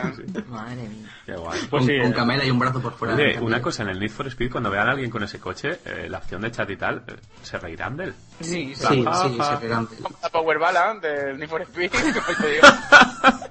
Ahí tienes tu Power que, Blue. que la gente de las monturas del WoW. Yo no, yo no juego mucho Exacto, al WoW, pero exacto. vean que una montura dirá... "Mm, Gilipollas la vista. Sí, he visto, ver, hay gente, hay gente para todo, ¿no? Pero bueno, son 20 euros de todas formas. Yo he visto en el home a gente gastándose pasta en trajes de las tiendas virtuales que hay de Diesel y de marcas así. O sea, hay gente para todo. En fin, vamos a terminar con la última noticia antes del lanzamiento de Vita y nos vamos a, a nuestro segundo tuitero favorito después de Pérez Reverte. Pues sí, Kojima, que desvela un par de imágenes de su nuevo motor. Pues eso es, Kojima, el Fog Engine este que es multiplataforma, El motor Zorra. motor Zorra, que bueno, Zorra, Fog O Engine, Zorro. no sabéis por qué. el- Eso, eso, perdón. el Metal Gear y tal. Y este hombre yo lo sigo en Twitter, la verdad, y no sé si este hombre fuma algo, mm, le da a la Z o algo, porque de verdad, pone unas paridas. Y lo último que ha hecho ha sido poner dos fotos del proyecto Ogre este. Una es una foto que parece sacado un Battlefield pero con pero es gráfico. Bueno, a saber qué será. Y otra es de mm, un ejemplo de cómo se pueden ver los sujetadores debajo de la ropa. Ay, sí. ¿vale? Que es súper interesante, ¿no? Es como aquello de cuando puso las tías ahí en, a cuatro patas en el Metal Gear. Pero, bueno, es, están mostrando el, el motor nuevo. Pero yo os quiero decir una cosa, después de lo que ha pasado con el Metal Gear Rising, que a- ayer fue súper curioso, vi el, el vídeo de la explicación del, de que lo pasan a Platinum y por lo que se ve estaban los propios del equipo de Kojima pidiendo perdón porque eh, ellos mismos fallaron en hacer el juego y tuvieron que pasarlo a los de Platinum. O sea que es muy eh, súper curioso ver los tíos ahí, hemos fracasado, no hemos podido y tal. Y digo, madre Dios, esta gente. Por lo cual, a saber qué puede salir de esto. Por lo pronto pues- que el Kojima es un pervertido. Pues me encantaría ver ese motor con el, con el Larrys este. Sí, yo solo quería comentar que, bueno, eh, que Kojima fuma algo, yo creo que es algo de dominio público. Solo hay que ver eh, su saga Metal Gear y, y te lo dice alguien que, vamos, que le No, encanta la saga. A Pero... mí me encanta y, y la saca es una pirada, pero imagínate cómo tiene que ser lo que dice por Twitter para que lo del Twitter me parezca mucho peor. peor vamos, o sea, el tío dice unas cosas que... Y tú, madre de Dios. Al nivel de ciertas escenas de Metal Gear Solid 4, vamos. Yo, o, o será que está troleando ahí a muerte a la gente, ¿eh? igual se está descojonando ahí todo el mundo, ¿no? porque puede ser también. Vamos a ver, a lo mejor es el, el Project Ogre ese es Metal Gear 5 y nos está tomando el pelo a todos. Porque Yo la creo que primera también. imagen, aparte de Battlefield, se parece a Metal Gear 4 también. Pero Muki, tal como se ve en el vídeo, se nota un huevo que Kojima no quiere hacer Metal Gear, pero es su obligación. Hombre, es lo que da O sea, dinero a que Konami, si- si no, no, no solo dinero, es el tema de que él, como es el padre de la saga, está obligado, pero como hablamos el otro día un poco de Miyamoto, a Kojima se le ve un poco con ganas de hacer otra cosa. Pero no termina de cuajarle nada. Hace poco han dicho que el motivo de que no haya otros Song de Under es el dinero. Ellos por ello, perfecto, pero hace falta el equipo, el desarrollo y tal, y no sabían qué qué- qué dinero puede llegar a este juego en los tiempos que corren. Bueno, veremos, eh, veremos a ver qué saca y qué es ese Project Ogre, que de, de momento no se sabe pues, prácticamente nada. Nos vamos ya con Vita, que hace nada eh, ha salido en, en Japón y vamos a hacer bueno, una cobertura entre comillas, ya que ninguno hemos estado en Japón. Eh, Inercia es de aquí al lado, así que no, No, no está en no Japón. nos ha servido como No, corresponsal. no, no, no. Y vamos a empezar, bueno, eh, Inercia, si te animas a comentar un poco fecha de lanzamiento, precios, un poco modelos, para situarnos y ya hablamos de, de datos de ventas que incluso los tenemos ya. Bueno, pues ya sabéis, eh, ahora un par de días se puso por fin a la venta Vita en Japón con eh, los dos modelos que están eh, programados, el, uno con 3G y otro solamente con Wi-Fi. Se está comentando que eh, uno de los problemas que ha tenido Sony ha sido que ha distribuido muy pocos muy pocas consolas solo con, con Wi-Fi y que casi todo el stock ha, ha sido de la versión más más cara Dicen algunos que pueden haberle afectado las ventas, pero eso no está, no está tan claro. Y la verdad es que fue un lanzamiento, por lo menos a nivel de, de lo que podemos ver a través de Internet, un poco moderado, o sea, bueno, pero tampoco espectacular. Han salido ya un poco las, las cifras de ventas. Eh, Famitsu eh, dice que en dos días eh, Vita ha vendido 321.407 consolas y que, bueno, hay datos comparativos, por ejemplo, la 3DS cuando salió fueron 371. No es nada que sea demasiado importante en cuanto a la comparación, son consolas diferentes, van a mercados un poco diferentes, pero bueno, nos sirve un poco para ver cuál ha sido la recepción de, de estas consolas. Yo creo, yo, eh, vamos a recordar eso que has dicho, que PSP vendió la mitad que, era una consola nueva y esta es la sucesora. Para el precio que tiene, para el momento en el que ha salido, eh, diría que correcto. El precio es alto, está 3DS con su Monster Hunter, que es lo que lo está petando, pero estamos en Navidad.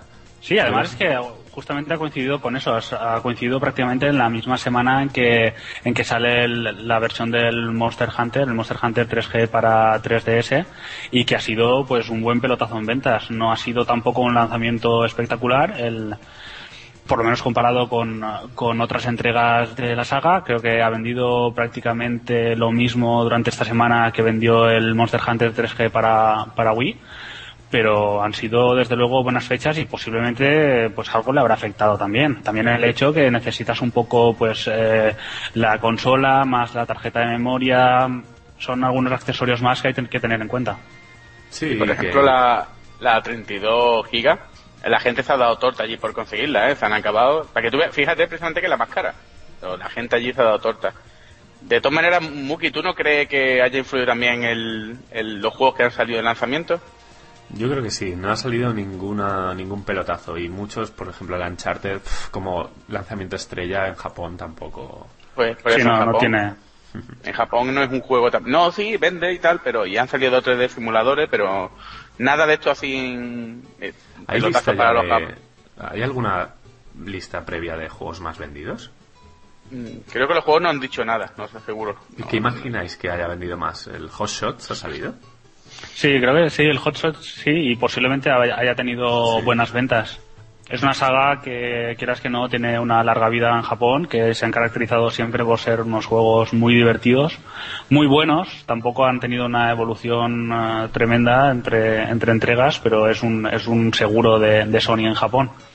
No sé, yo estaba, estaba mirando aquí, bueno, ya pasando un poco de, del lanzamiento en sí, centrándonos en lo que es la consola. Estaba leyendo datos que creo que les van a importar, le va a importar a mucha gente, como es el, el de la autonomía, la duración de la batería. Y parece ser que ya ha habido pruebas eh, reales. Hay vídeos en YouTube, hay opiniones en foros. ¿Cómo veis los datos que han salido? Pues me ha dejado súper frío, aunque lo he visto y la, tengo, ¿no? Dos horas y pico la, la 3DS frente a casi cuatro horas la, la Vita me ha dejado un poco vamos, sorprendido. Me, me, me hace mucha gracia la gente que está ahí haciendo un damage control bestial de la, de la 3DS en plan que son dos pantallas, es que una es 3D y la otra no y tal. Digo, sí señores, pero una es muchísimo más potente que la otra. pantallas también. Y un pantallaco y, y, va a comparar la potencia de estar jugando en un chart. No, tío, no hay por dónde cogerlo. Lo de la batería de la 3DS es una puñetera vergüenza por parte de Nintendo. Y otra cosa que también quería añadir que le están dando caña a la, a la Vita, voy a poner en modo ahí fanboy de la Vita, es el la gente con el de la gente de, los podcast y tal americanos y tal con el tema de no el iPhone, el iPad y tal. Eh, yo tengo un iPhone y un iPad, señores, pon el Infinity Blade a jugar en el iPad, ve lo que te dura la batería del iPad. Dos horas, mm, pero nada, vuela. La batería del, del iPhone y del iPad jugando, vuelan. estamos en las mismas. No vaya, seamos justos, si vamos a meterle caña a todas a las máquinas metemos sobre todo, no vayamos a excluir ahora el, el iPhone y el iPad porque, eh, claro, yo soy un hipster de esto y el... No, no, no. La batería es un problema para jugar en todos los sistemas. Ser hipster Pero ahora mismo de Apple es un poco... El hipster de Apple, eh, es que es lo es que le hay. difícil, eh. No se puede ser hipster No. de algo tan conocido. En Estados Unidos, eh, Muki, tú crees en la prensa. Todos son todos Apple can do no wrong, como dicen ellos. Y el tema de que yo lo, la- lo de las baterías soy un poco, la verdad, permisivo. Yo tengo la 3DS, aunque sea una mierda. Yo es que, sinceramente, se- lo- soy muy pesado con el tema, pero soy muy viejuno y yo no me pego con una portátil jugando más de dos horas. Porque se me caen las pestañas, a empezar.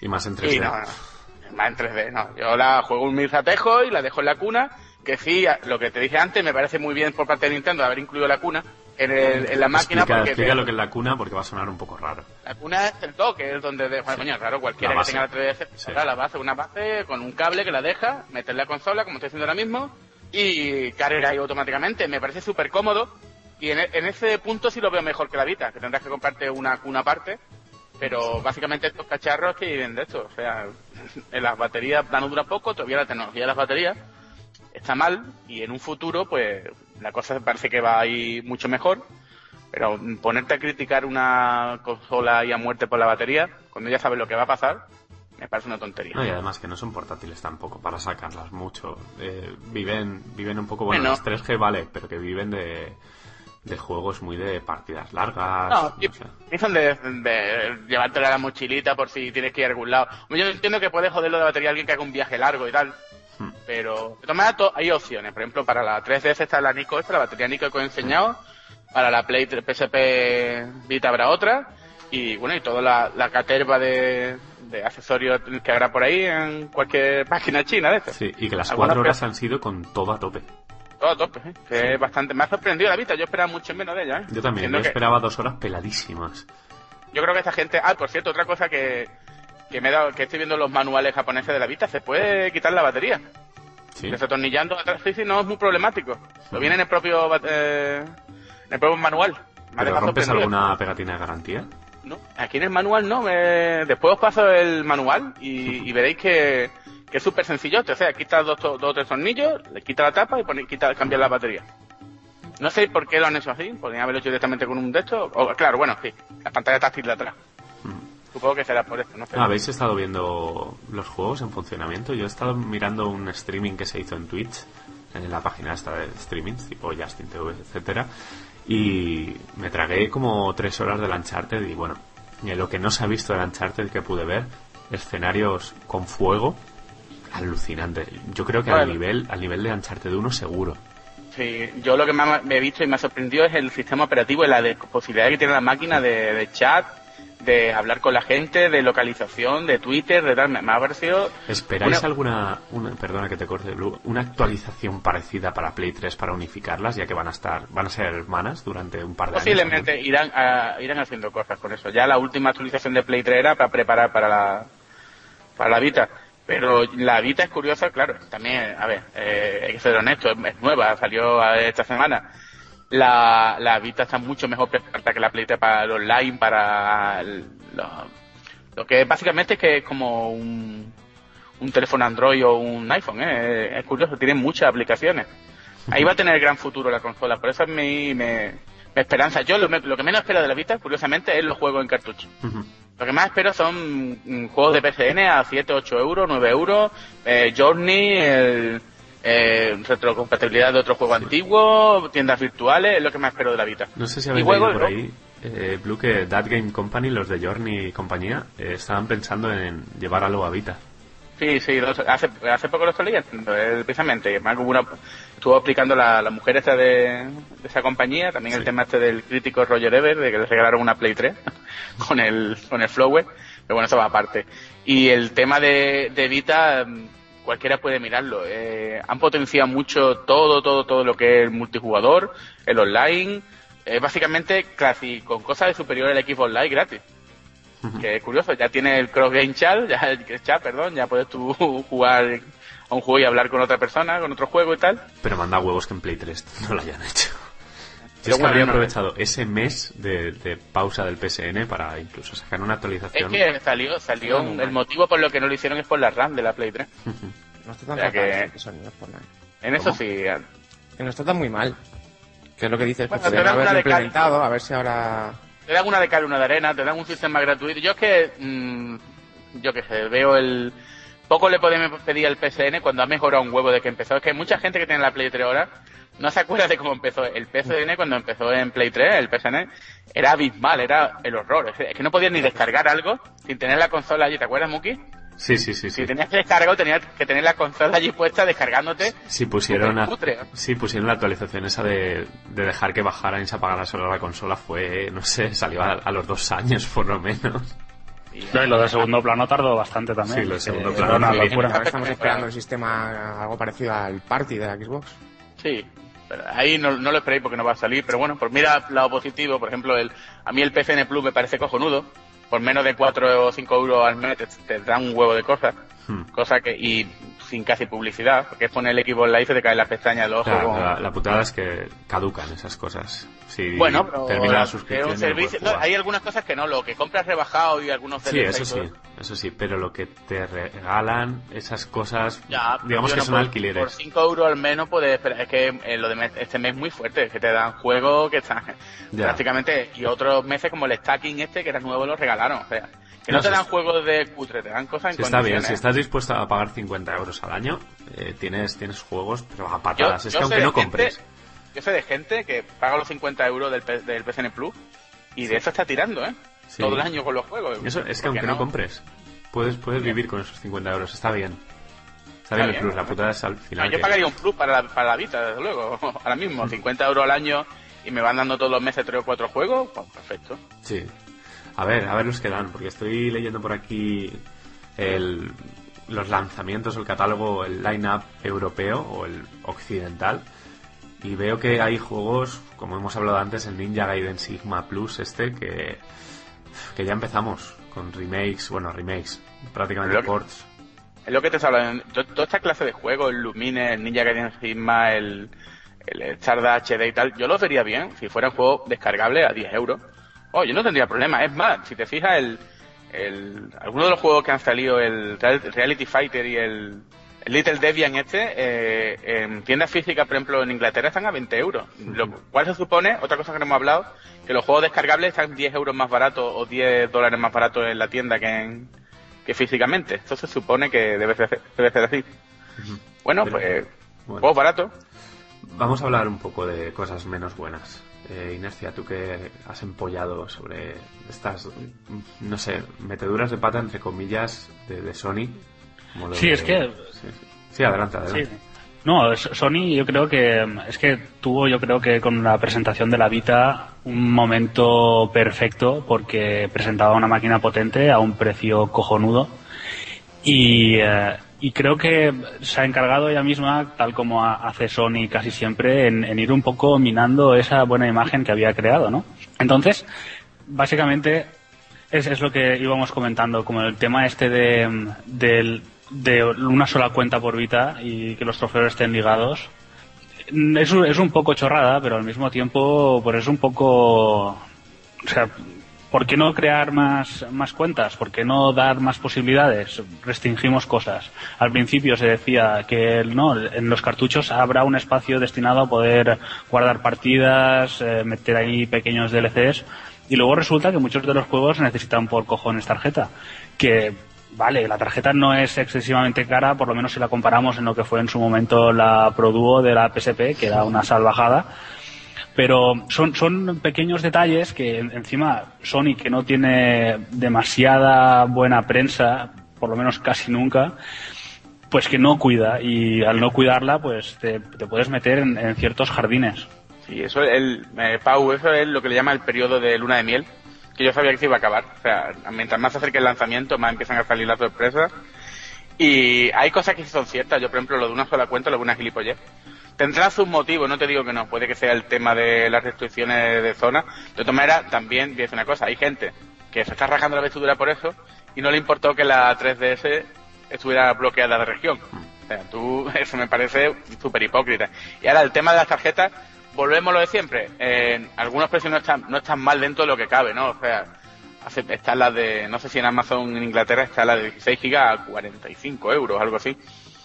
Que es formato propietario típico de Sony, pero ten en cuenta que la máquina se esperaba que iba a valer 400 euros. Yo me acuerdo, yo estaba, la gente estaba haciendo cábala y 400 euros era lo más barato. Había gente que salían hasta por 500, comparado con la tecnología actual, ¿vale? Lo que puede valer un iPhone y tal. Y sí, es una putada, pero me hace mucha gracia gente, otra vez vuelvo a la gente, que está rajando lo de las tarjetas y luego los escucha o los lee decir, eh, ¿qué me compro? ¿El iPhone 4S de, de 8 GB o de 16? Es que son 100 euros de diferencia. Joder, si eso no te importa, ¿por qué te raga la estructura por lo otro? Al, fin y al cabo estás pagando 100 euros. ¿Por cuánto? ¿Por 8 GB? Es que los puntos, el doble rasero es brutal en este aspecto. A mí es como cuando el Blu-ray, había gente que, eh, vaya mierda el Blu-ray, encarece la consola y luego se compraba un HDVD. Y tío, te ha costado todo 200 euros, ¿eh? eh y encima, eh, yo qué sé. Ahí, por todos lados y razón, es verdad que podrían tener SD o un formato más normal, pero siendo realista, mm, la consola la están vendiendo a un precio muy barato para lo que es esa tecnología. Ah, Tú comparas Ah, hay que esperar a los chinos con las tarjetas ya Ah, claro, eso por supuesto. Lo malo que se te pueden borrar las partidas. Bueno, pero a los chinos. Cuando digo a los chinos me refiero a, a SanDisk cuando pueda coger de alguna manera copiarla. No sé si tendrán una patente que, que solo venderán ellos, pero esperemos que no y que, que haya competencia en tarjetas porque si no, a mí me parece caro. ¿eh? Yo, yo no soy de los que no, sí, claro. Se compra RAM de Apple ni cosas así. De, robos a mano armada si te compras, por ejemplo, si te compras un iPhone 4S o un iPad y lo quieres subir de 16 GB a 32, ¿cuánto te cuesta la diferencia? 100 euros.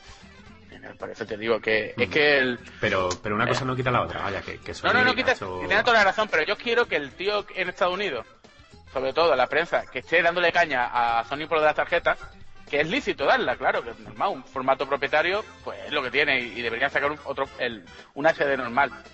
Luego le dé caña al iPhone que tiene en el bolsillo, que no hay, es que no, cualquier cosa que haga Apple les parece cojonudo, tío. Y cualquier cosa que haga Nintendo, algo, Nintendo ha tenido su momento, pero ahora mismo le están dando caña a muerte cualquier cosa que haga Sony les parece súper mal. Me, gustaría que todos fuéramos a la misma y si la RAM está cara o, o, eh, o, las tarjetas son caras, pues venga, pues a dar caña. Pues para eso estamos nosotros, hombre. La contraopinión. Que no, coño, tarjeta SD de estas de 8 euros, de 8 gigas, de tomar por culo. Pues sí. es lo que debería tener la Vita, sí, pero... Cani quiere, que algo. Eh, sí, yo creo que, a ver, el problema no solamente es de Sony, sino es de un poquillo de la industria del videojuego.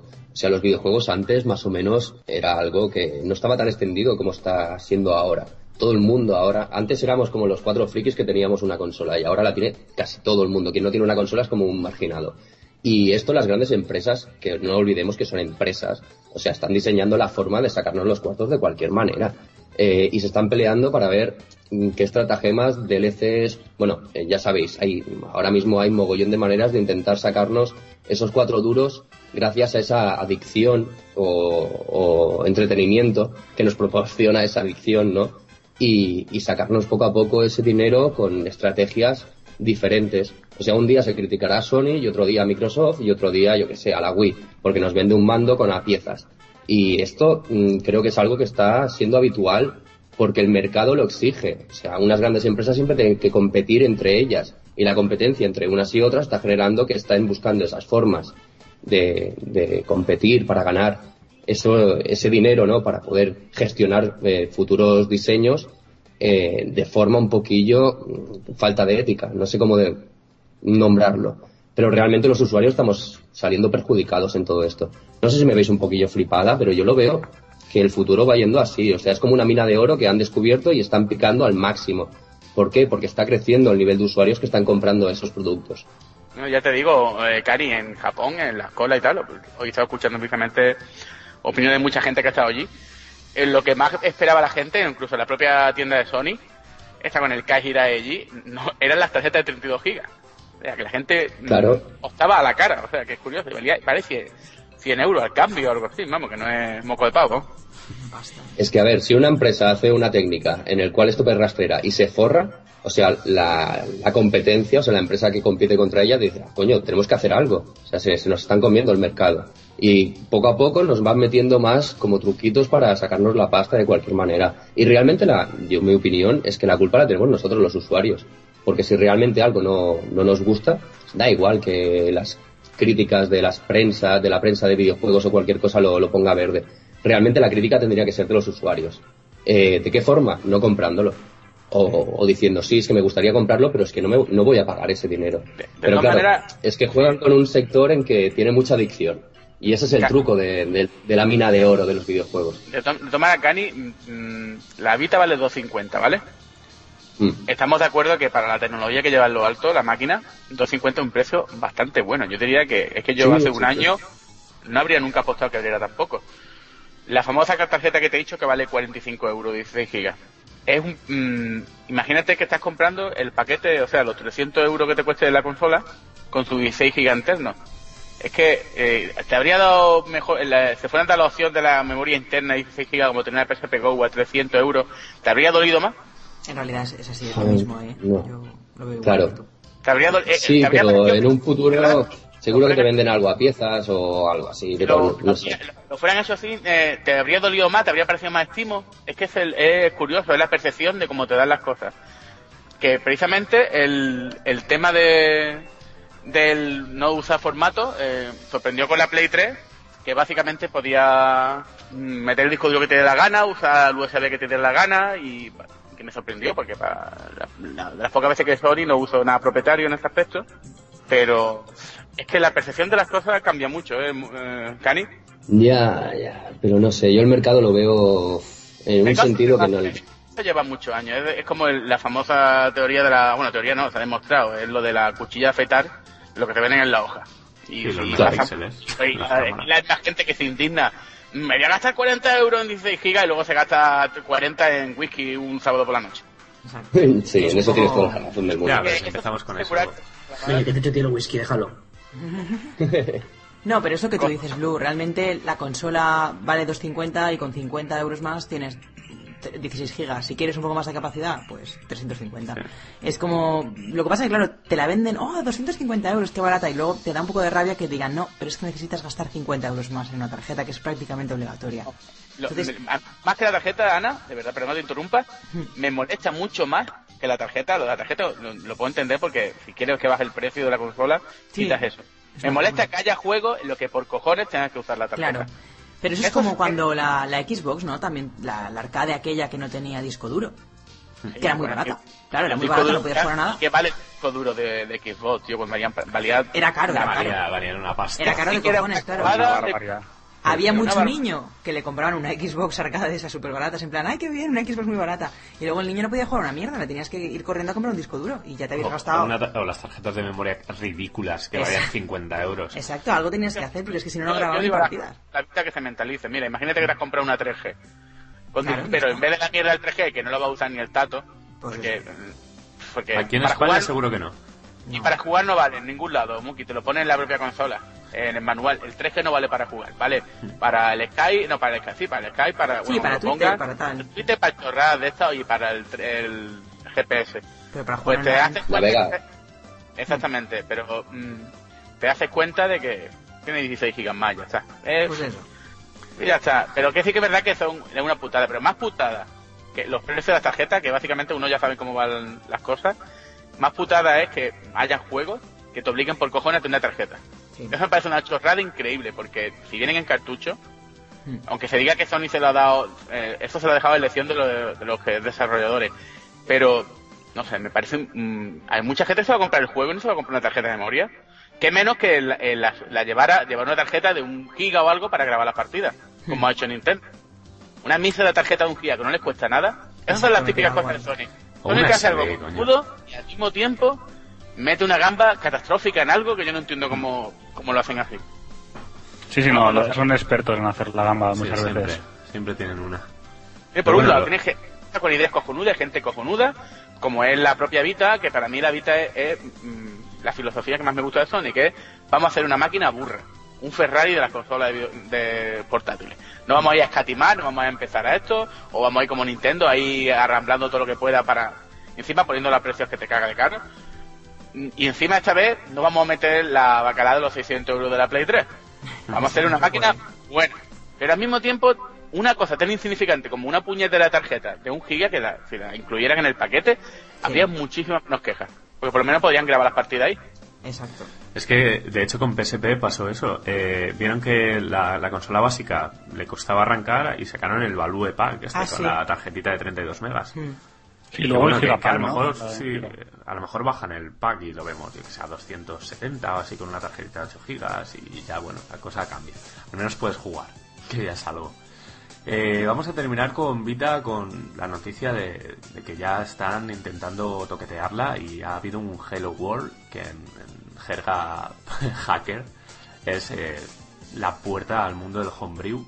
Bueno, han abierto eh, la vertiente PSP, lo que abre el camino a homebrew de PSP, un poco como pasó con, con Nintendo, con 3DS, que han podido piratear, entre comillas, la parte de DS, pero la de 3DS sigue intacta, cosa que, que extraña bastante viendo cómo es Nintendo con la piratería, que siempre han, han pasado hasta el culo de proteger las consolas y siempre se las han pirateado hasta arriba.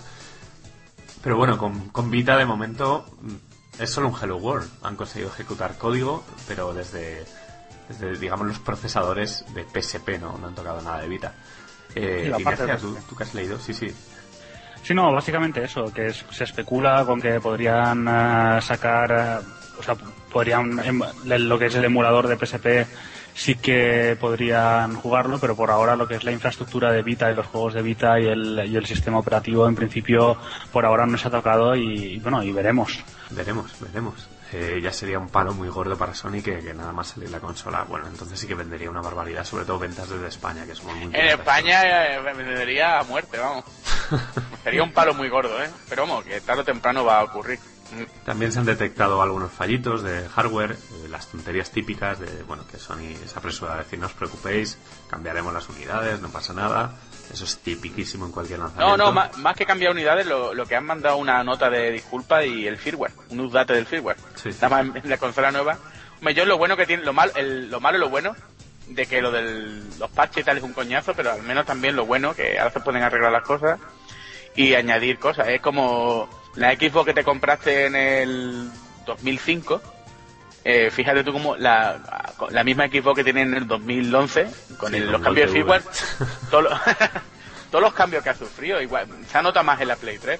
Yo lo de los firmware, la gente lo ve un coñazo, yo a mí, sin, a no ser que sea un firmware estúpido esto de Sony que no arregla nada, y si tú te pones a leer, a leer el doc de, bueno, ¿y esto para qué? Los firmware que añaden cositas a mí me, me encantan, es como casi estrenar sistema, como yo diría. A no ser que rompan la consola. Y bueno, ya para acabar, que tenéis aquí la lista de juegos, en principio el catálogo de inicio de aquí de salida en Europa. Eh, ¿Con qué juego, qué juegos os llevaríais a casa el primer día? Yo el Uncharted. Me hace falta decir el Uncharted. Pues que- uno. Bueno, todo es un charter, ¿no? De todas maneras, los que vayáis, los que vayáis a pedir la Vita, habéis reservado el pack este de los 30 euros. Ah, no, hay un pack, exacto. Es verdad, lo del corte inglés también de los cascos, de No, la y eh, el corte, el corte inglés la, tar- la cartera. El, en los demás sitios los cascos, pero no es los cascos, es que luego te dan 5 euros de descuento para cualquier juego de estos digitales, Little Debian y tal, y te dan un juego exclusivo, ¿vale? Para la historia de la Vita. Y luego te dan chorradas del con y esto, pero vamos, pues, ¿Tú ya lo has hecho, Blue? eh, yo sí, yo sí. Por ahí lo tengo. Nosotros ya Pero- veremos si, si lo hacemos. Sí, sí, porque es que no perdéis nada, porque luego se vuelven los 30 euros. Claro, te los bajan Y es que estoy viendo la lista y es que me gustan muchos. Está el FIFA, que- que, que tiene una pinta increíble. Sí, el FIFA vimos otro día un vídeo y nos quedamos un poco El de Everybody's Golf, el Hot Shots que hemos hablado antes, eh, son, son juegos que vician demasiado. Son, es, es algo enfermizo. He visto un vídeo del Shinobido 2.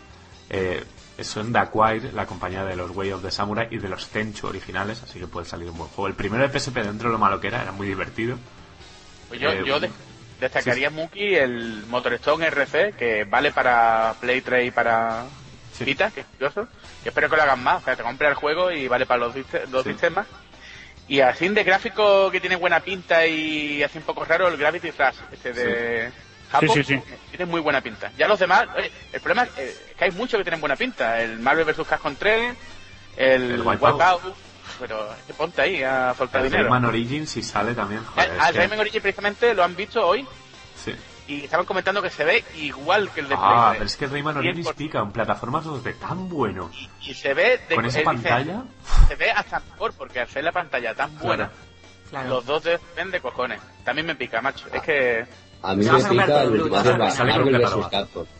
sí. Y otro que nada. también han comentado es Gani. Dicen No, que no, pero lo digo medio en coña. A ver si finalmente me da el ataque epiléptico que me lo- no me dio el primero con tanta luz. No, es A que ver si con la que, la, pantalla de la Vita me da ya decían que en la primera beta del que lo vieron en la- las ferias y tal, los fondos no estaban animados. Y pensaban que eran, bueno, el corte que hay que hacer para meterle una portátil y tal. No, no, no, ya la última versión, el juego es idéntico al de Xbox Play 3. En fin. Epilepsia para todos. Es que salen cosas muy bonitas, ¿verdad? Bueno, sale, salen todos los juegos que salieron para PSP también salen para Vita. Ridge Racer, Lumines, Hot Shot Golf. Y aparte, es que, ¿habéis visto el FIFA en movimiento? De Vita. Es escándalo. Es, que ¿eh? se- yo, yo de verdad no lo diferenciaba. Decía, coño, ¿a poco que se juegue bien así con el panel táctil para los tiros con R2 y tal? Aparece ser. así, táctil, ah, caca, de vaca. No, no, me refiero al trasero para emular los botones de arriba de la Play 3. Ah. El, el otro que está muy bien, el Escape Plan, tiene buena pinta, ¿sabes cuál es? Se queda en blanco y negro, Sí. en 2D y tal. Y hay juegos que no me suenan, el Army Corps of Hell, ese, no sé de qué va. Ese tenía una pinta, es, creo- parecía un poco una mezcla entre el Overlord y el... um, ¿Y cómo se llama el juego este? Y el Pikmin de, de, de GameCube. Y, y tiene buena pinta, la verdad. Yo es que antes decía Uncharted, pero casi que por originalidad me iría por el Gravity Rush y el Army Corps, ¿eh? Tienen No, buena pero es que, pinta los claro, dos. El, el Uncharted es el, la gran bañana blanca ahí en el- la habitación. Es básicamente el que puede enseñar a la gente y decir, mira cómo se ve esto, mira, mira, mira. Eh, claro, sí, claro, como para eh, vacilar no, a la gente es Uncharted. No, y para decir, coño, es que igual a lo mejor el más jugable de todo es el Super Stardust. Y, y hay una cosa, hablando de jugabilidad, han confirmado que los juegos de PSP serán compatibles con el segundo stick. Podemos redescubrir el catálogo de PSP. Sí, sí, sí. Y, y encima lo- los escala para que se vean mejor y tal. El- creo que hacía los filtros para los Jaggy o algo. Algo estuve leyendo, no, Sí, no tengo muy claro. pondrán. Con tanta pantalla pueden hacer lo que quieran, de verdad. Lo que sí cambia es la paleta de colores, que son diferentes. ¿eh? Bueno, pues yo creo que ya podemos cerrar el lanzamiento de Vita. Eh, una lástima no tener ninguna todavía aquí. A ver, a ver Blue, tú que Tú que Eh, lo pillas. lo pillas Ya, todo. pero pues, si... Vamos a ver, si la consola es, es multiregión, me da igual comprar aquí que allí. Si fuera que eh, solo los juegos japo, pues mira, igual me lo habría pillado, pero tampoco, la, mientras más viejo uno te hace, menos prisa tiene por pillar las cosas, ¿eh? Bueno, Me sale, sale dentro de nada, de mes y medio, Eh, dos. dentro de- 20 17 de febrero o algo así, ¿no? El 17, pues dos meses justos, sí. Algo así. Tampoco no tengo prisa. Es que de verdad, con la de juego, la lista que me está mirando ahí con mala cara de juego por terminar, Buah. Nosotros el. Skyrim, que nos mataban el otro día en los comentarios en plan, jugadlo por favor, no, No, lo hemos jugado. Muki, tengo un compañero que ese es el tío que menos va a jugar al Skyrim que tú puedes imaginar en la vida. Es del FIFA, del Call of Duty y tal. Y el otro día vino a mi casa y me vio jugando al Skyrim. Y le picó de terminar el gusanillo que se lo ha comprado y me mata. ¿Habéis estado escuchando ese ruidito antes del móvil que lo he lanzado para la pared? Era, era él con el WhatsApp diciéndome, ¿cómo está el juego? Está de puta madre y tal. Todo el loco. Skyrim tiene algo y dice, míralo, está el segundo en la lista de eventos, tercero. Que Una- una cosa, Blue, el- el para Xbox está agotado en toda España. Exacto. No, bueno, eh, es lo que me pasó a mí, ya digo, cuando yo fui a coger el, el Skyrim era de Xbox, me dijo la, la chavala, tienes suerte, es el último. Y yo, gilipollas de mí, como vi un vídeo en el que de- el de Play 3 se ve mejor, decía, no, no, no, perdona, no quiero el de Xbox, dame el de Play 3. Ah. La verdad que estoy jugando bien, pero después de toda la que se ha montado, me cago en la Tienes puta. miedo. No, me que buscarlo- pillar el- buscarlo sombra y- de Neko acecha. Que No me es- compro yo un juego de, de esta gente de Bethesda en Play 3 más y estoy jugando bien, ¿eh? no tengo problemas. Pero me compraré el Game Bright y esto va bien equipo. Y es un juego que al- está llegando, aunque no lo creáis, está llegando a la gente normal, o al, al usuario del Call of Duty y tal, y eso en un futuro dará repercusiones. Vaya a haber muchos juegos de ese estilo. ¿eh? Pues es lo que comentó Belego, sí. sí. Sí, lo dijo Ojalá triunfe. Vita y veamos el próximo Elder Scrolls también en Vita, que, que puede ser un bombazo, la verdad. Pues nada, nos, nos vamos ya, nos vamos a descansar un ratito porque llevamos un ratazo y volvemos con fuerzas en un momentito. Hasta ahora.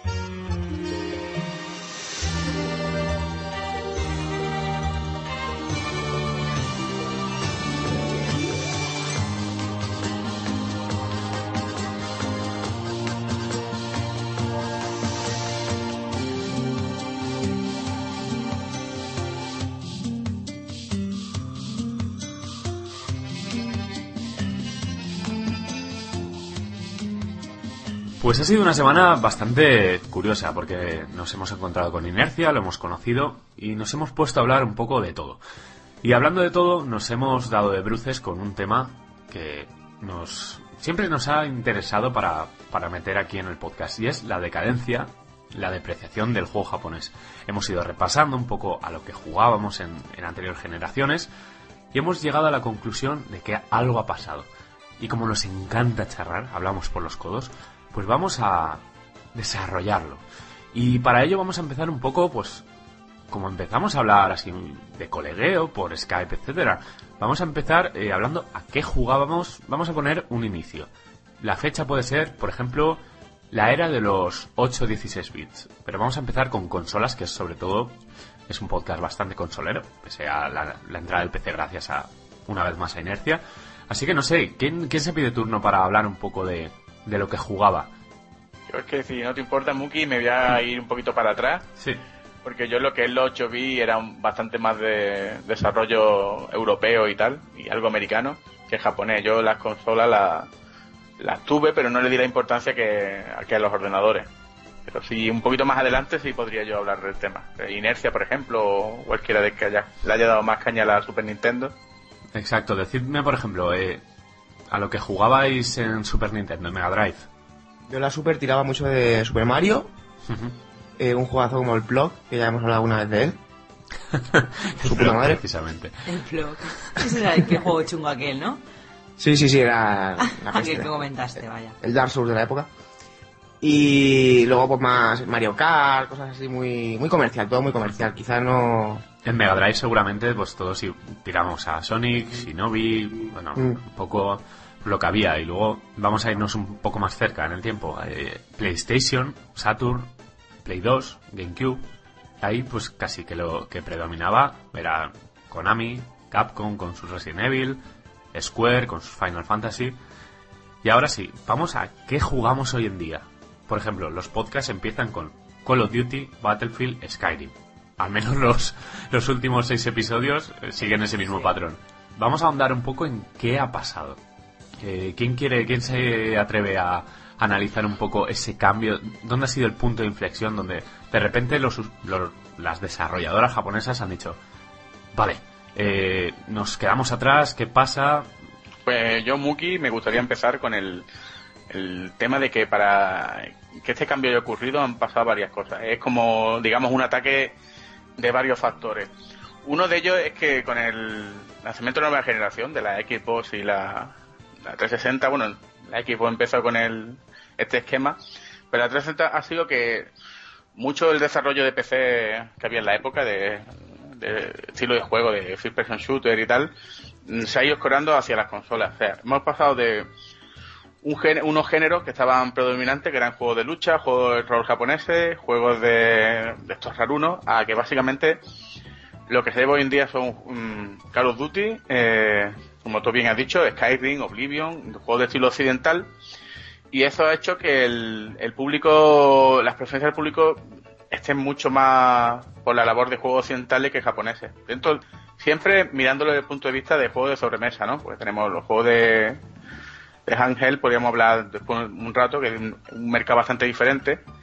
Pero el problema también es que el, el mercado japonés les ha pillado un poco a, a destiempo todo esto de los, los requerimientos técnicos para los juegos, el juego online, los motores. Si os fijáis, Japón en la era de la PSD, PS2 o Xbox tenía bastante importancia en el tema del desarrollo gráfico, solo hay que ver juegos como Ninja Gaiden y los motores que tenían en Xbox, y hoy en día básicamente, si te fijas, que sería ahondar un poco, mmm, ves que aunque Capcom está haciendo su esfuerzo con lo, el motor Unity, lo, luego el, el Kojima con el Force Engine este, eh, Square con el suyo también, el tema es que está que ellos mismos tienen que ir subsidiando los juegos a otras desarroll- desarrolladoras, eh, traer gente de fuera, que es una cosa que mucha gente no, no se ve, pero están buscando como locos programadores, gente de, sobre todo de Europa, de, Finlandia, de no sé qué, que se va a, a trabajar a empresas japonesas para poder ayudarles los motores. Y tienen muchas carencias en el juego online, porque la están solucionando a marcha forzada, pero empezaron muy mal la generación. De mm, voy a paso a Inercia, que también tiene unas pocas de teoría sobre el asunto. Pues adelante, Inercia. Sí. es un poco lo que estaba comentando Blue antes y, bueno, eh, más que nada, eh, por ejemplo, en cuanto a los motores gráficos, es, es muy interesante ver cuáles han sido los verdaderos pelotazos técnicos que, que han sacado esta generación. Y podéis ver, eh, por ejemplo, en el caso de Square Enix, lo que tardó en desarrollar todo lo que fue el motor gráfico para el Final Fantasy XIII. Se dice que el juego se desarrolló durante lo que sería un par de años, pero y el resto fue todo el, desarrollo de las de eso que llamaban las Crystal Tools. Y aunque es un juego que, que es por lo menos lo que es gráficamente está muy cuidado, no deja de ser mm, muy de trucos, de fondos en dos dimensiones combinándose con, con cosas en 3D. Luego podéis ver, por ejemplo, el, el, Metal Gear Solid 4. Tiene detalles increíbles, pero luego pues tiene ciertas cosas, no son motores compensados, no es un motor prácticamente total como puede ser el del, el del Uncharted y, y su evolución, sino que pues te obligaba a meter por acto una instalación de 5 gigas, eh, tiene ciertas carencias en algunos aspectos, la resolución no es tan elevada como lo fue, como, es HD, por ejemplo, el, el Uncharted. Y, eso que también comentaba Blue de, de, que se han visto un poco con, con la necesidad de ir subcontratando eh, producciones a, a, otras empresas. Estábamos repasando antes, ¿no? Casos como el de Konami. Konami eh, el, el, punto ese de, de coger a, a Iga Igarashi, que es el que ha llevado eh, Castlevania durante tanto tiempo, y, y, apartarlo un poco, dejarlo en Nintendo DS, mientras que para en, en esta generación coger el, el, nombre Castlevania, que es un nombre con mucho tirón, pero que no tenían eh, la producción y la han tenido que subcontratar, en este caso a, a, a Mercury Steam. Y ahí tenemos otros ejemplos. Capcom, por ejemplo, la, segunda parte del Dead Racing la contrató a Blue Castle. No ha salido tan bien como la primera, en este caso, pero ahí está. Eh, y Pau, ¿te acuerdas también la gente de Green esta que tuvieron que cerrar? con que estaban precisamente Green es el, más claro ejemplo de, de, gente que se creó básicamente para venderse a los a las grandes japonesas, por ejemplo, con Capcom, con el, el Bionic Commando. Eh, si te acuerdas, tenían un proyecto con Square Enix que básicamente fue lo que echó Green abajo. Square Enix, creo que se echó para atrás, tenían un nuevo Final Fantasy. Después Konami, como tú, bien has, sí, como, Konami, como tú bien has dicho, con los Silent Hill, agente, y no es el primer proyecto. Ahora, mm, como bien dijo Muka en una conversación que hemos tenido, ahora están echándose un poco para atrás en el sentido de que mira tu Capcom con el juego este, el Dragon Dogma, lo está haciendo en la en house como dicen ellos y el problema está en el en que otra cosa que no hemos, no hemos tratado pero es que un tema bastante complicado es el de la generación japonesa de, gente joven. O sea eh, Japón tiene un problema demográfico muy grande. O sea la, la, generación fuerte que levantó Japón en la tecnología en el esfuerzo en el trabajo ya una generación envejecida y la generación nueva que viene, la nueva generación, viene muy, aunque tengamos ese mito de que los japoneses super, están súper preparados, son súper inteligentes, las nuevas generaciones japonesas están muy mal preparadas.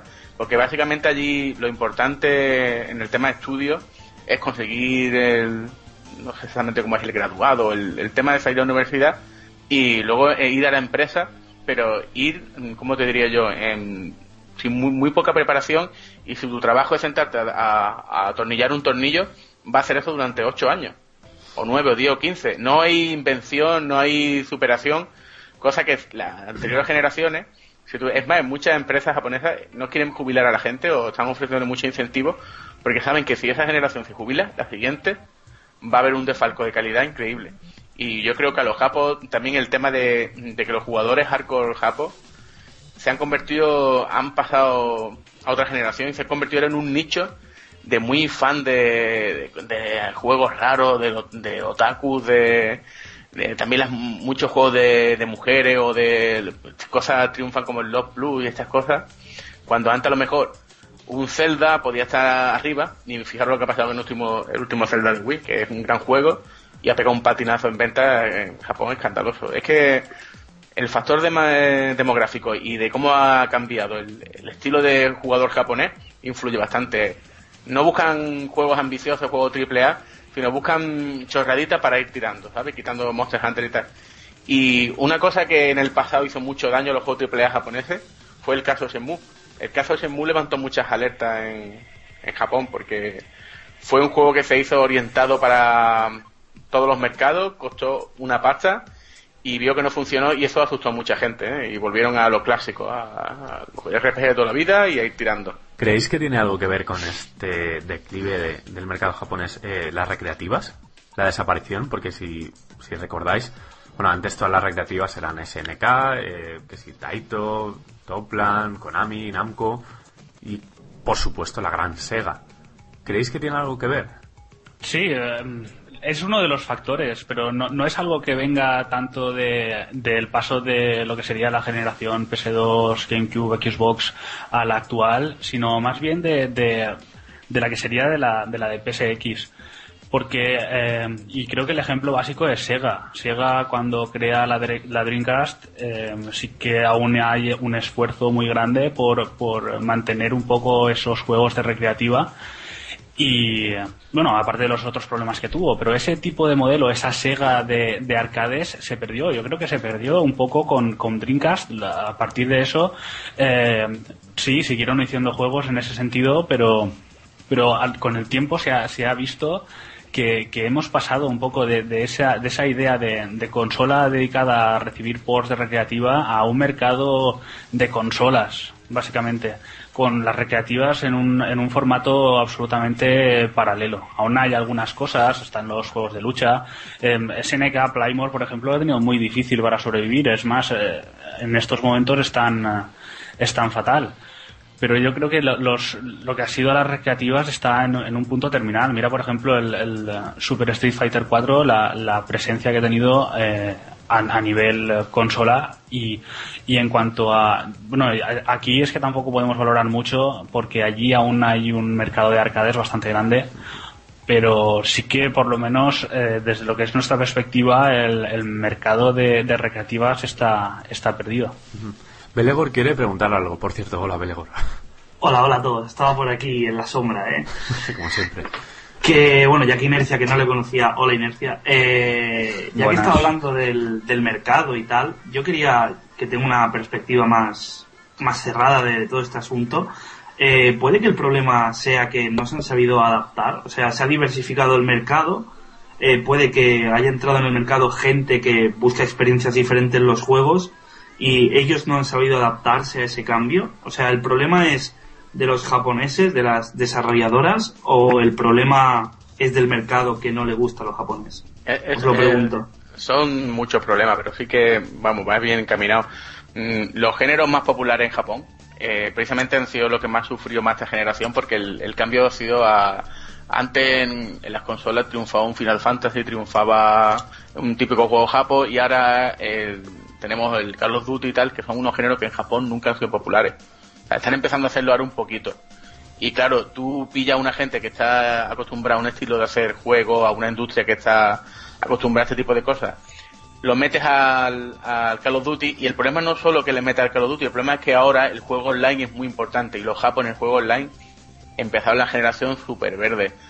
Solo hay que ver um, Sony, Nintendo, lo verde, bueno, y algunos todavía siguen estando verdes, lo verde que estaban en el tema online y claro, mm, no se lo esperaban, lo calcularon mal y eso le ha repercutido. Otra cosa que también es curiosa, el desarrollador, japonés, el cabeza de visible, ante la, las anteriores generaciones, básicamente era muy difícil ver a quién era el encargado del juego, pero si te fijas ahora ha cambiado bastante. Ahora te presentan el juego con el nombre del, del programador, diseñador, en plan estrella de rock, como Litagaki, como Inafune te fijas, toda esta gente está renegando mucho del sistema de creación de juegos japonés, que lo ven un poco más anquilosado y tal, y se están largando a puertas. Fíjate lo que ha pasado. Posiblemente el Fumito Ueda nos dé la sorpresa que va a electronear, pero la gente de Suda, la gente de la gente del Lumines, que Muki siempre me confundo el nombre. Mitsuguchi, eh, sí. Mitsuguchi.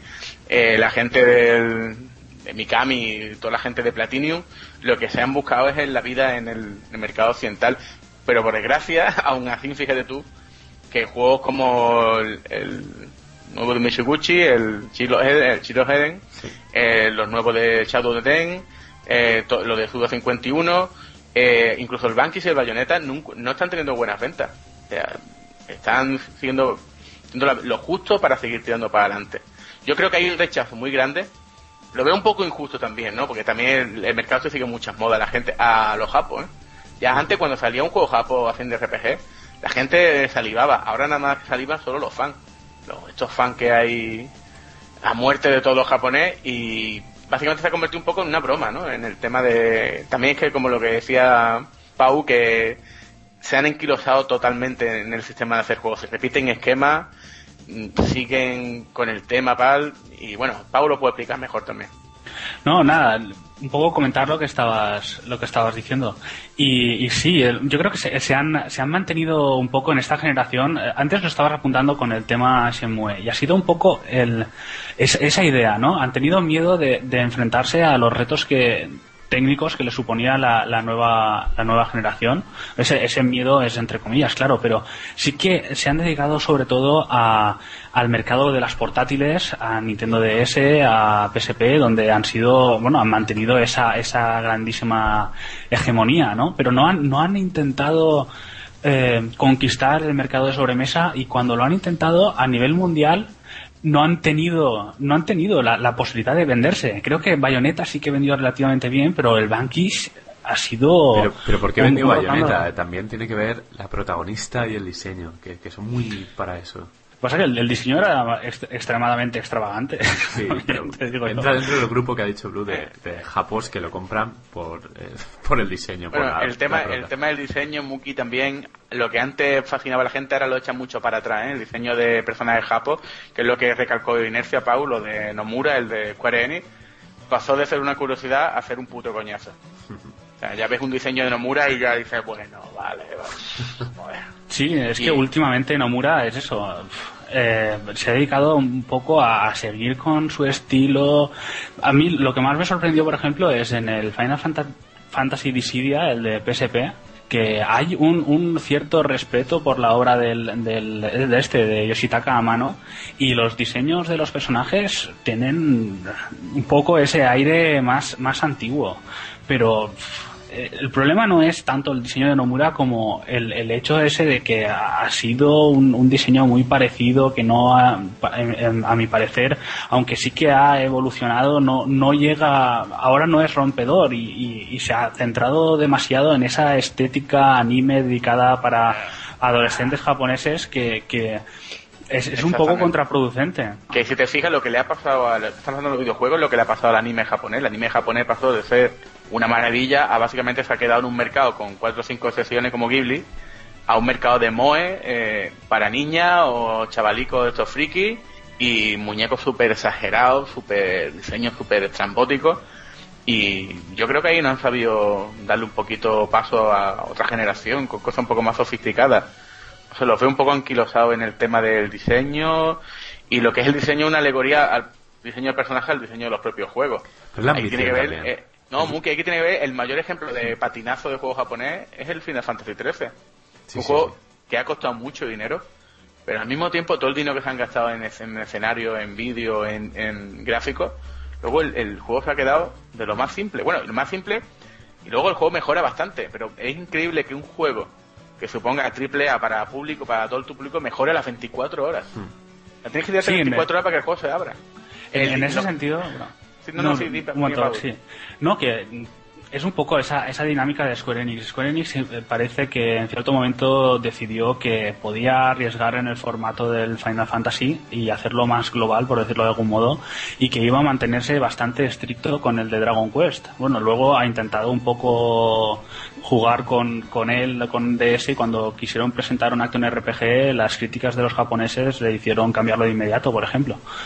Pero eh, eh, eso, y, cuando Final Fantasy XIII eh, tú lo ves más o menos cómo está estructurado, cómo está creado, tienes un poco esa idea de que han intentado imitar a un juego occidental, pero un poco cogiendo de él esas cosas que ellos creían que les iban a funcionar, pero que al, mismo tiempo pues producen a los que lo seguían un, cierto rechazo y limitan un poco el juego también. Es, es, es una, es una cosa que, debería analizarse porque esa, esa, esa intención de hacer ese tutorial que estabas diciendo de 24 horas, 30 horas, en el cual empiezan a, poco a poco te van dando posibilidades y esa estructura de niveles que se ha perdido absolutamente de las mazmorras, de, de los puzzles de mapa para meterte lo que es un, un, pasillo con algunas desviaciones para coger objetos. Es que realmente es triste y eso que el juego, o sea, yo soy uno de los que, entre comillas, lo defiende. No es tan malo como, como muchos lo ven. No, no, no es malo, pero es, un claro ejemplo de cómo podrían haber avanzado en el género y, se han quedado súper estancados. De todas maneras, te digo una cosa, muchos muchos japos de estos influyentes están mirando mm, con mucha atención juegos como Skyrim. Hace poco salió un artículo de, de qué gente del mundillo japonés de, videojuegos está fijando en el Skyrim. Y yo creo que se están dando cuenta que por ahí van los tiros, ¿eh? de, que hay que avanzar el género, los géneros, de que hay que ser un poquito arriesgado y, de que cosas como Skyrim, Call of y tal son lo que se lleva hoy en día. De todas maneras, también lo que te he dicho antes, que el, es que también el mercado japonés de consolas de mesa se ha quedado muy pequeño. O sea, lo importante es, ahora mismo en Japón lo que pega son las consolas de portátiles. Yo quería perdona, perdona que te interrumpa. Quería hablar un poco, si iba, iba encaminado lo que quería decir a lo que estás diciendo ahora. Eh, estaba analizando, mientras hablabais, eh, las torres, los bastiones japoneses que han ido cayendo. Juegos como Sonic, eh, como Resident Evil, Silent Hill, Final Fantasy. Auténticos bastiones, auténticos superventas, incluso juegos de lucha, no sé, ese Virtua Fighter de Saturn, ese Virtua Fighter 2 que te vendía 2 millones en un momento. De todas maneras, los eh, juegos de lucha, sí. Muki han resurgido, han conseguido, el Capcom, ese mérito se lo va a llevar, ha conseguido que los juegos de lucha estén otra vez bien bien. Pero porque quizás eran los únicos juegos que todavía sobrevivían en arcades y se los han llevado a casa. Porque la gran audiencia de los arcades japos últimamente, la, fui a Japón hace poco, hace 3-4 añitos, no me acuerdo. Eh, y lo único que había era arcades de lucha. Lo que quería decir es que quizás no han sabido evolucionar, que es un poco lo que estabas comentando, no han sabido adaptarse a las exigencias de, los jugadores. Que, por ejemplo, juegos de PC que se han expandido, como pueden ser los juegos de rol occidental, el de Scrolls, eh, los juegos online, los shooters, que sí que han sabido las desarrolladoras occidentales, eh, a medida que han esos conceptos que estaban cultivando en generaciones anteriores, que se les quedaban cortas las consolas, incluso, no sé, juegos deportivos, juegos de aventuras, que han sabido eh, han podido aprovechar el potencial de las nuevas consolas, que son prácticamente ordenadores, para arrastrar esos conceptos, eh, trasladarlos con éxito, y los japoneses, sin embargo, eh, han querido repetir la misma fórmula, que es un poco venir del arcade, frenetismo, eh, partidas de dos, tres horas, y que les ha faltado ese empujón que estabais comentando de, vale, para Final 13 me estoy fijando ya en lo que, en lo que va a ser el futuro, pero no sé implementarlo bien, pero ¿por qué? Por falta de talento, de presupuesto, de que quizás el concepto está tan arraigado que no han sabido, no sé, eh, eh, sí, sí, sí, eh, los japoneses son muy de seguir un camino, ¿eh? Dime, Paul. No, no, eso, que el Final Fantasy XIII tiene, tiene un poco esa impresión, esa, esa, ese intentar acercarse a lo occidental y, y al final, pues acabar. El problema es que traicionan a los usuarios entre, entre comillas fieles occidentales de ese estilo y al mismo tiempo a los nuevos eh, se les ofrece un producto que en principio tendría que ser a su medida, pero que tampoco les acaba de convencer. Es un poco es lo que estábamos comentando antes. Y, en cuanto a las ventas de las franquicias, que en, esta generación no ha sido tan importante la, cantidad de ventas como eh, convencer al usuario.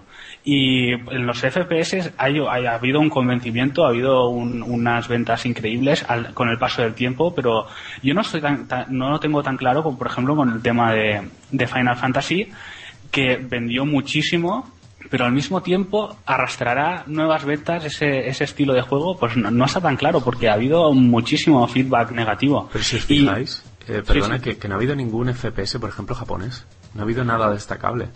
Pero eso es lo que ha dicho Blue, yo creo que tienen una forma de trabajar y un estilo de juegos y cambiarlo eh, va a pasar lo que ha dicho la inercia, que se van a quedar a medias. Y el, problema es ese que es, la forma de trabajar está tan arraigada que lo que acaba pasando es, es lo que ha dicho Inercia, que intentan ofrecer algo nuevo para gente que no ha, no ha jugado a estos juegos, algo diferente, y traicionan a los que les siguen y no convencen a los que quieren atraer. Claro, es que, es que la, forma de, generar, hacer juego en Japón es muy rígida y poco, y poco flexible. Por eso es lo que estaba hablando antes, que los desarrolladores más importantes que han conseguido salir a la luz, porque eso antes era muy difícil en Japón, que tuviera un juego y pudiera saber quién lo ha hecho, era complicadete, ¿eh? Y ahora que han alcanzado ese estatus, lo primero que hacen es quitarse de en medio, irse a... Porque ellos quieren más libertad a la hora de hacer los juegos. Te tomen otra cosa que también pasa en Japón, dos cosas que voy a añadir, es que la gente en Japón ahora son súper retro, o sea, han llegado a una edad que ahora hay, lo que da allí mucho es la nostalgia, tanto en, anime y tal y en videojuegos, y, y, los juegos nuevos de sobremesa y quizá no llamen tanto.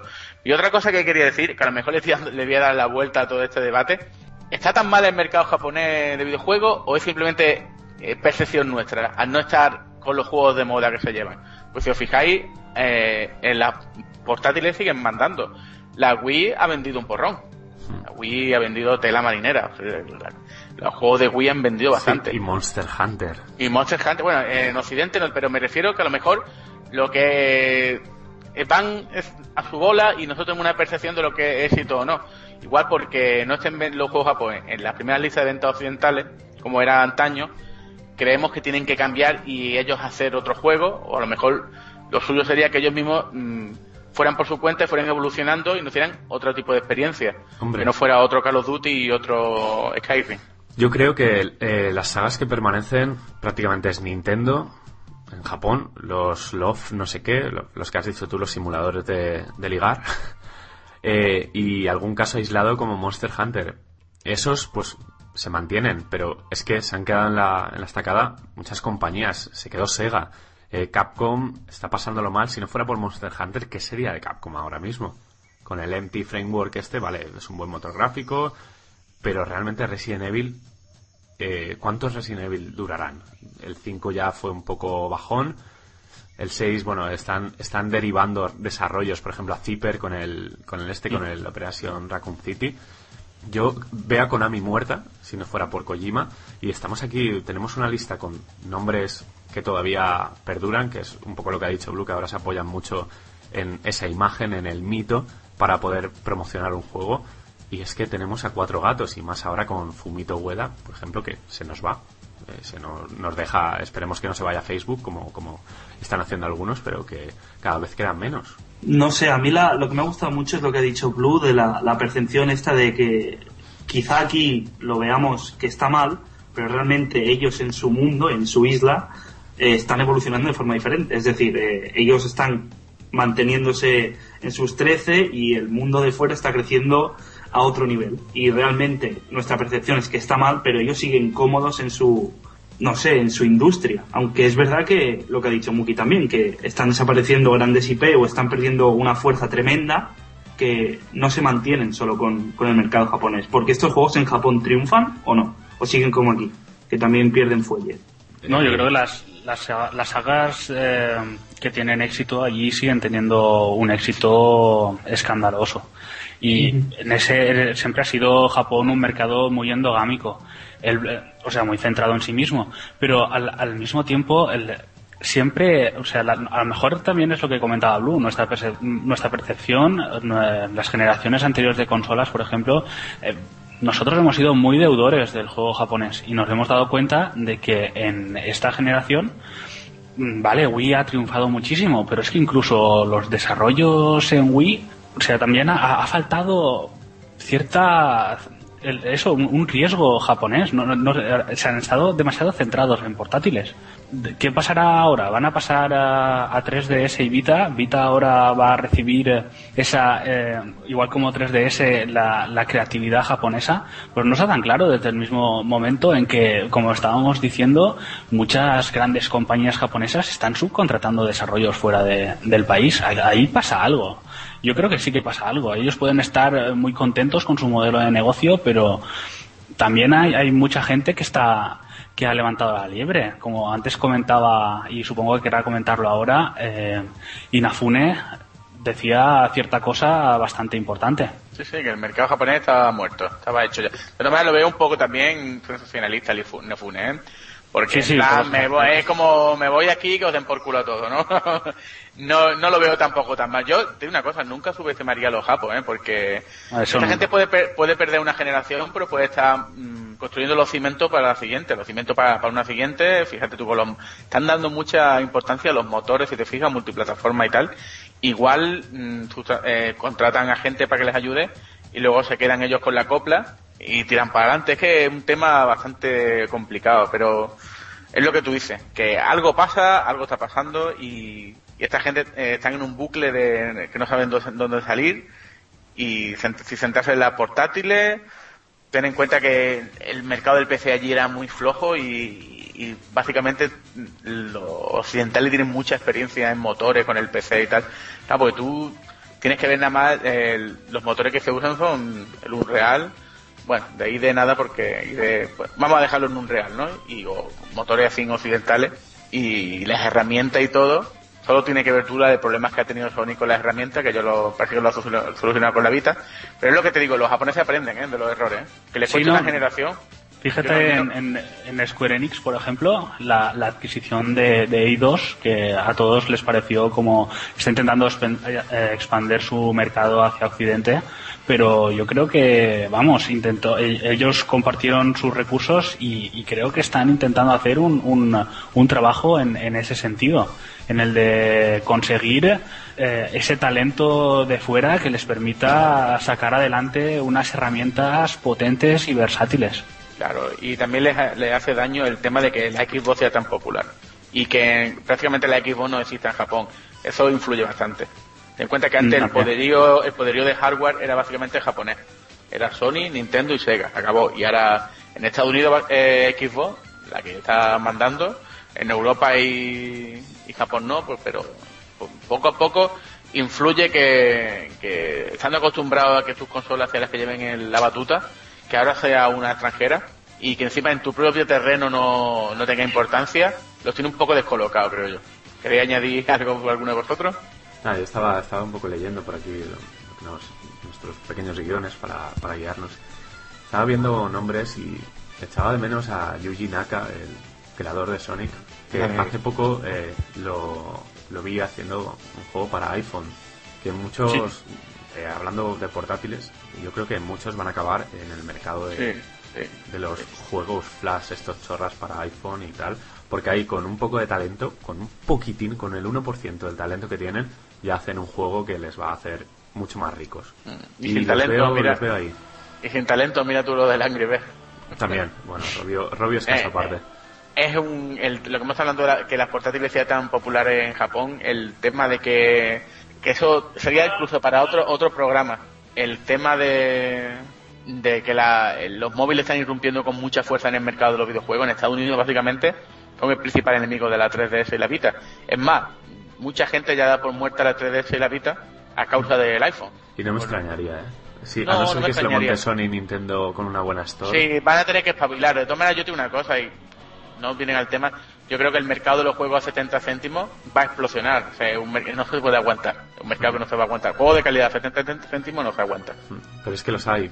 Es que hay unas rebajas en la App Store que son increíbles. O sea, de repente te rebajan. Sale el GTA 4, o sea, el GTA 3, perdón. Sale a 4 euros y dentro de un tiempo estará ofertado a 79 céntimos. Y, eso le va a hacer mucho para probar. Pero eso a la larga, a la larga, Muki, eh, a la larga mm, va a dar muchos problemas. De verdad, eso son burbujas, como está pasando con los juegos de Facebook. Mira tú lo que le ha pasado a Zinga, que está pegando patinazos uno detrás de otro. Son burbujas que se generan porque si tú mm, quieres hacer un buen juego, con unos niveles de calidad mm, bastante gordos y de producción, a 70 céntimos vas a acabar teniendo problemas. Porque van a vender unos pocos. Pero claro, eh, ¿qué prefieres? ¿El GTA 3 a 4 euros o el Ninja Gaiden remaqueado para la Vita a 50? No, no, claro, es que, es que ese otro modelo que está muerto. O sea, hay que buscar el equilibrio de bueno, buena calidad, buen juego y ponerlo a 12 o 13, 15 euros. Yo lo veo bien, o 10 o 9, pero claro que tú digas, coño, es que me no es como lo dijiste el otro día, de gastarte 8 euros en la ROM del... Del Chrono Trigger. Del me parece, no. Bueno, yo sí pago 15 o 12 euros por un juego creado bueno, o 7 o 8 euros. Estamos hablando ya de, 10, de, de 8 a 12 euros, de unos precios más adecuados.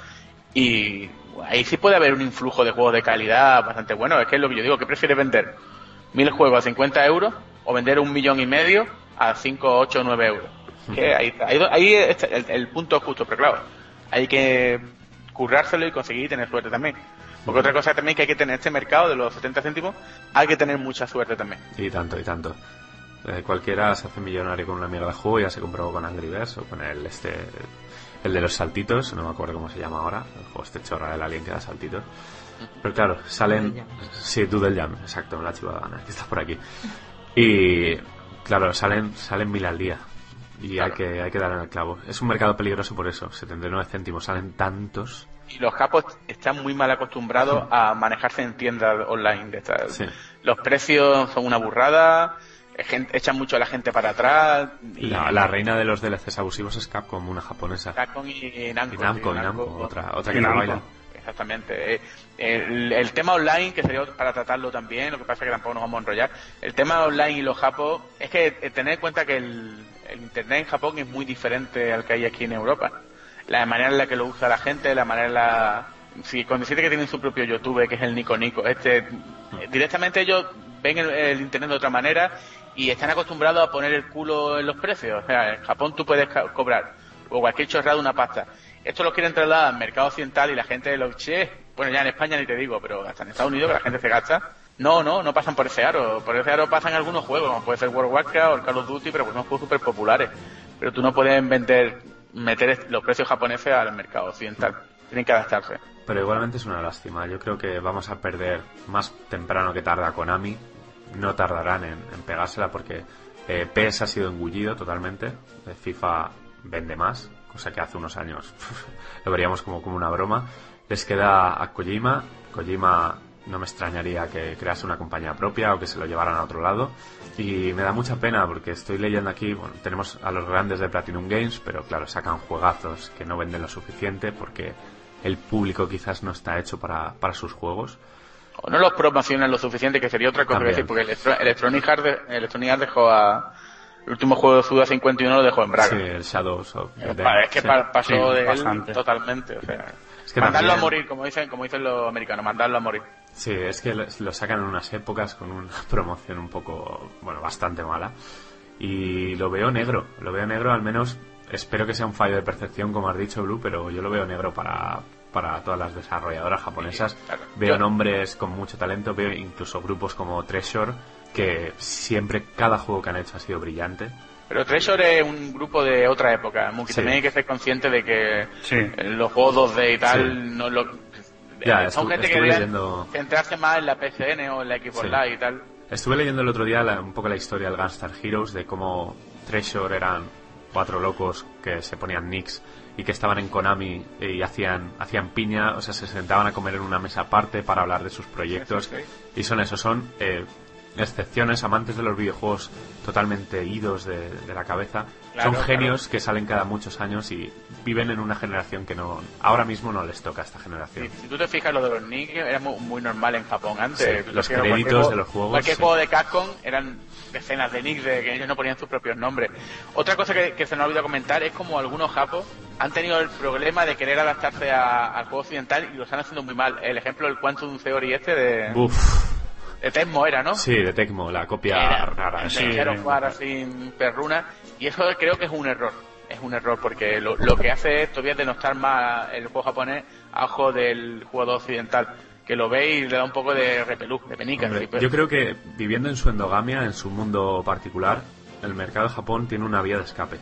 Sacan sus cosas a su manera, que lo va a su público y ya está. Porque como tomen la vertiente de presupuestos desproporcionados y desaprovechados, muchas se van a ir. que lo desaprovechen Sí. que quieren hacer ahora un Skyrim o un Sí. RPG así en estilo que Oblivion y lo hagan mal la caguen se hayan gastado el dinero lo que haga más daño que otra cosa ese es el problema ¿Qué puede pasar? Por ejemplo, eh, Kojima ya ha dicho que el Project Ogre este va enfocado a un mundo abierto.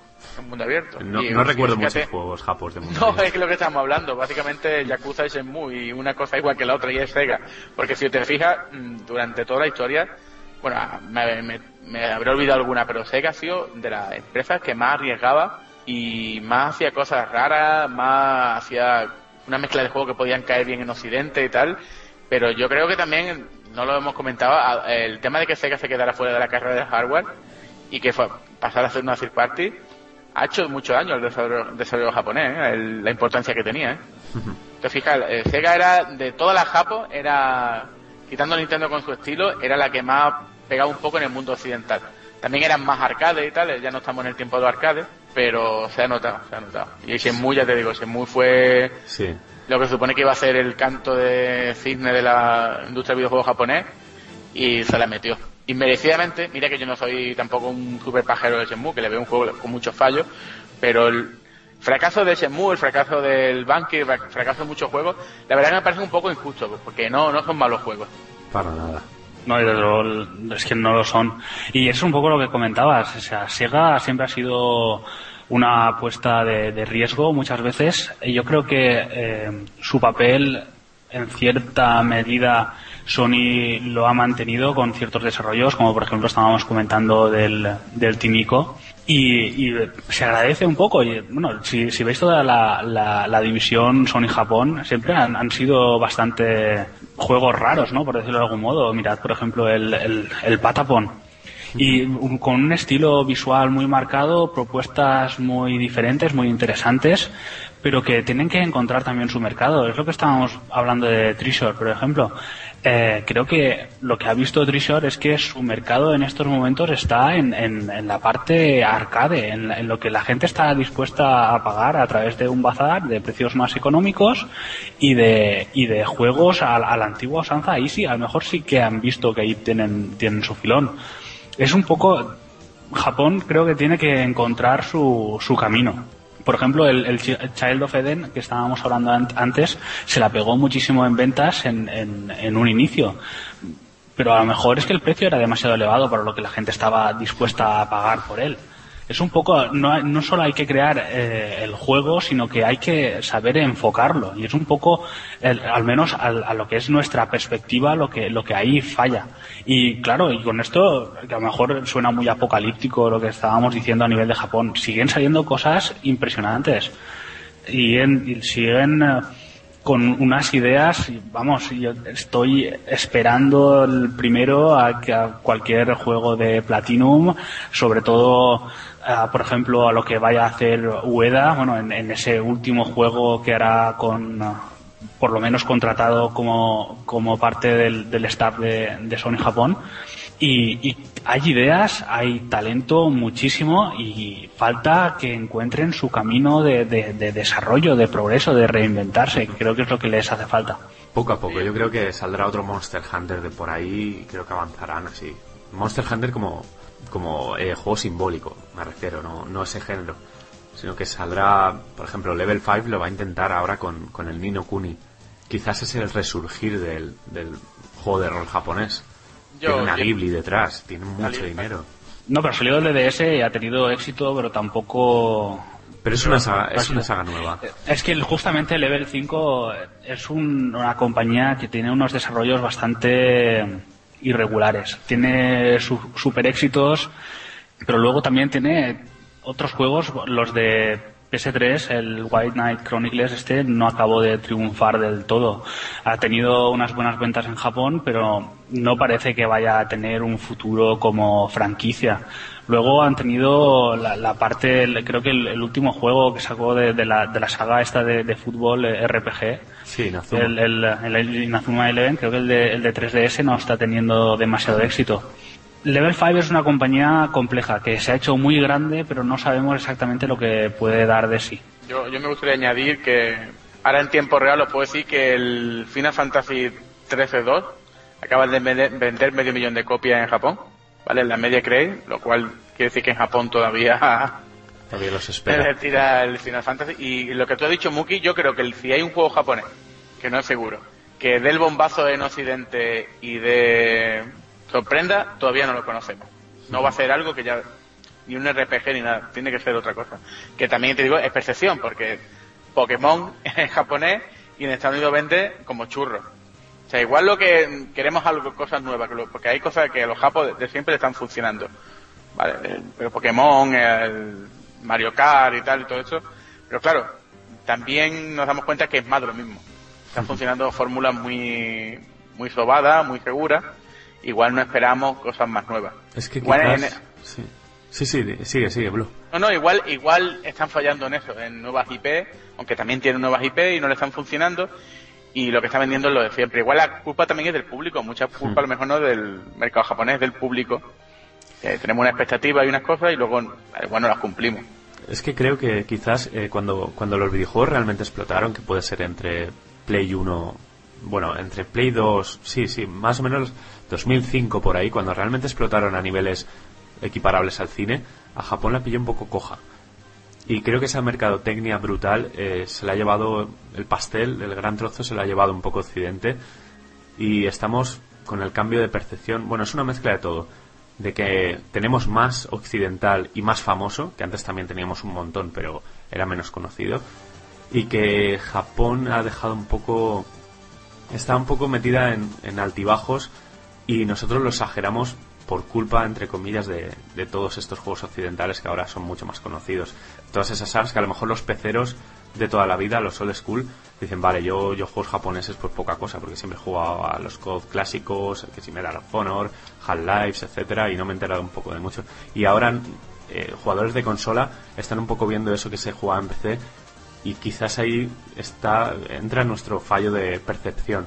También Pero puede bueno, ser, Muki, que la gente Sí. ahora se arriesga mucho menos comprando. También. Antes, ahora del FIFA y del Call of Duty no salen. Antes siempre me digan algo raro por medio y...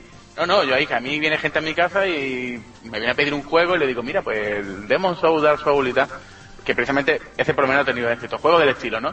Y te ponen una cara como diciendo, bueno, yo que de FIFA y el Call of Duty y el Gran Turismo no salgo. Y, y te das cuenta que antes, cuando la Play 2 y cuando la Play 1, la gente se arriesgaba un poquito más con los juegos. Iba probando, ahora ya van a lo seguro, será por muchos factores, será por no tener que arriesgarse, por no tener que gastar más dinero y tal, pero También se, al- se el nota. público al que llega, ¿eh? que ahora llega un poco, es el videojuego palomitero, antes no se veía tanto. Sí, pero es un poco lo que... Que el No, problema bueno. es, es que la, o sea, es, es lo que he dicho antes, que el mercado se ha ampliado y hay gente que ha empezado a jugar a los videojuegos ahora que no sabe que existen esos juegos. Y quizás no les llame la atención por eso, porque no saben ni que existen. Antes era un mundo quizá un poco más reducido que ahora, no, no jugaba todo el mundo y triunfaban más estos juegos. Era gente, me sabe mal decirlo, pero quizá con un gusto más selecto que no ahora, que se tragan cualquier cosa, por así decirlo, y esos juegos triunfaban algo más. Que ahora lo que ha dicho Blue, que les enseñas un juego que no es Call of Duty o, o el Pro y se quedan mirándote como diciendo, ¿y eso qué es? O sea que, no sé si otra vez el mercado, el mercado que no, no acepta lo que, lo que le mandan. No sé. Sí, pero es un poco lo que estaba comentando Muki, que me pareció muy interesante, que eh, sí que seguramente se habrá producido ese distanciamiento de, de los dos mercados. A lo mejor es que el, el- mundo consola siempre ha sido muy, muy dependiente del, de- del mercado japonés y, y cuando se ha, pro- se ha producido este distanciamiento nos hemos quedado con ganas de, saber si iban a acompañarnos, por, decirnos de, por decirlo de algún modo, ¿no? De, seguir con, con- con la marcha que, que ha seguido cierto sector de, bueno, de esta generación de consolas. Y realmente pues es lo que lo que ha faltado no puede ser que sea nuestra nuestra percepción de esa decepción de que no los hemos visto ir hasta nosotros y se han quedado un poco centrados en sí mismos centrados en su mercado de portátiles. Y, y, bueno y, la crítica grande que tiene no eh, han seguido con esa estructura y de ciertos juegos de ciertos géneros que no han cambiado nada en en 10 años que es un poco el, otra de las críticas fuertes que hay respecto a eso Sí, sí, sí, sí. Bueno, eh, yo ahora, después de, de todo lo que hemos largado, que esto iba a ser cortito en un principio, pero bueno, como siempre se nos va un poco de las manos, quería preguntar a, a Cani, a Juanca y a Neko, especialmente a ellos, que han estado más calladitos, habéis estado pendientes aquí de todo lo que hemos hablado. Claro que sí. Bueno, ¿y qué, qué opináis vosotros? Que quizás no, no estabais tan al tanto de un poco el cambio de mercado porque habéis seguido los videojuegos, no, no de lejos, sino que no os fijabais tanto en estas cosas. Bueno, hombre, yo Yo imagino que... parte- Ay, perdona, Dani. Ahora a la vez, ahora a la vez todos, madre mía. Yo creo que un poco por, por, mi, por mi edad, al que soy el más joven aquí. Pero, vamos, yo pienso que el- todo el tema este del declive del mercado japonés puede ser en parte porque, esto es un punto de vista muy personal, ¿vale? Pero creo que hacen unos juegos muy extraños que son para sus mentes enfermas y cuatro más y por eso creo que al atraer un público menor, pues eh, se va quedando atrás, ¿no? Eso, mira, es un interesante punto de vista porque tú, por ejemplo, tienes 19 años. 20. Eh, 20, vale, perdón, perdón. Fue su cumple hace poco. Fue su cumple hace poco. Si me mandasteis un regalo, cabrones, ya no os acordáis. Sí, nos acordamos, hombre. Un buen regalo, además, estás usándolo ahora mismo. Sí. El consolador. No, a ver. eh, Ya se extiende. eh, el tema que dices es muy interesante porque, vale, eh, yo solo tengo 7 años más que tú. Pero en esos 7 años quizás eh, he mamado esos juegos eh, raros que tú dices y me he acostumbrado a ellos. Y a lo mejor ahora te resultan extraños porque te has criado con juegos distintos. Has visto los videojuegos desde otro prisma. Y es interesante lo que dices porque puede que sea uno de los puntos clave. Que ese videojuego japonés no ha evolucionado para nada. No han sabido adaptarse a los gustos de todo el público, sino que han seguido de RQR, en Dogami pura. Y quizás también es, es uno de los puntos clave por los que los japoneses están un poco de capa caída. Eh, Kani, te toca. Pues yo desde mi punto de vista, que a ver, no tengo la de Neko, tengo unos cuantos más, eh, los juegos japoneses me venían por parte de, voy a ser sincero, o sea, piratas. Porque lo que decía antes eh, Blue, que a lo mejor ahora no tenemos, eh, eh, vamos a lo seguro, o sea, compramos juegos que, que van a ser un bombazo y es lo que nos, nos han inculcado, Call of Duty, Battlefield, etcétera. Y antes, por ejemplo, con la Play 1, que piratearla era un juego de niños, o sea, podías tener una extensión de juegos y además también en el mercado de, de tiendas, o sea, había un mogollón de Videoplus, mogollón de j- tiendas en, el, en nuestras calles, o sea, en nuestras ciudades, que podías ir y decir, oye, eh, juegos pirata, y te salían con un cajón de juegos japoneses. Ah, No sé si vosotros os habéis pasado, Sí, sí, bueno, habéis pasado la misma época que yo. Sí, y podías elegir tope, a ver, este nombre es raro, hostia, ¿y este de qué va? Y te contaban un poquillo y decías, pues voy a probarlo. ¿Por qué? ¿Por 20 duros o 200 pelas que te costaba? Y lo probabas. ¿Cómo crees, Entonces, claro, que conocemos tantos juegos? Claro. Pero claro, todo esto ha ido evolucionando. Ahora las consolas no se pueden piratear de la misma manera, es más complicado, te arriesgas a los baneos, ya da pereza. Al menos a mí no es por, o sea, lo podría hacer, pero es que da pereza. Y, y entonces vas a lo seguro, porque gastarte 70 euros en un juego que no sabes exactamente qué es lo que te vas a encontrar, pues es muy arriesgado. Y tiras a lo seguro. Y también el hecho de que eh, las generaciones, lo que hablabais de las generaciones. Yo, por ejemplo, cuando empecé a jugar, mm, tener una consola en casa era como un lujo, un privilegio, algo de frikis, o sea, algo raro.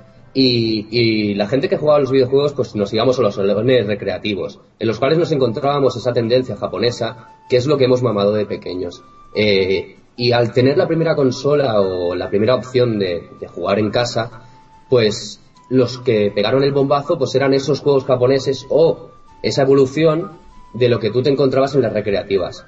Pero ¿qué ha pasado? Que más de lo mismo, más de lo mismo, se repiten, no han evolucionado. Luego, al estar un producto eh, de fácil acceso en tu casa, como es una consola, se ha metido el mercado occidental con todo ese capitalismo y ese mercado y ese, esa industria de hacer dinero y nos han metido pues sus, su forma de trabajar.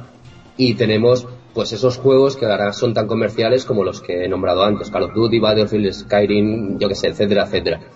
Y, y nada, eh, eh, se han estancado los japoneses de tal manera que ahora han podido tirar un poquito más a lo arcade. Es lo que decías antes de que los juegos tipo Street Fighter han vuelto un poquito a recordarnos esa época. ¿Pero por qué? Yo diría que es por eso, por la nostalgia de decir, coño, yo empecé a jugar a esto. Y, y a lo mejor recordar esa, eh, esa época de, de arcade, de maquinitas, de recreativos, pues en, en tu Play 3, como es el caso de Street Fighter, yo me lo compré, que lo tengo y, y no sé.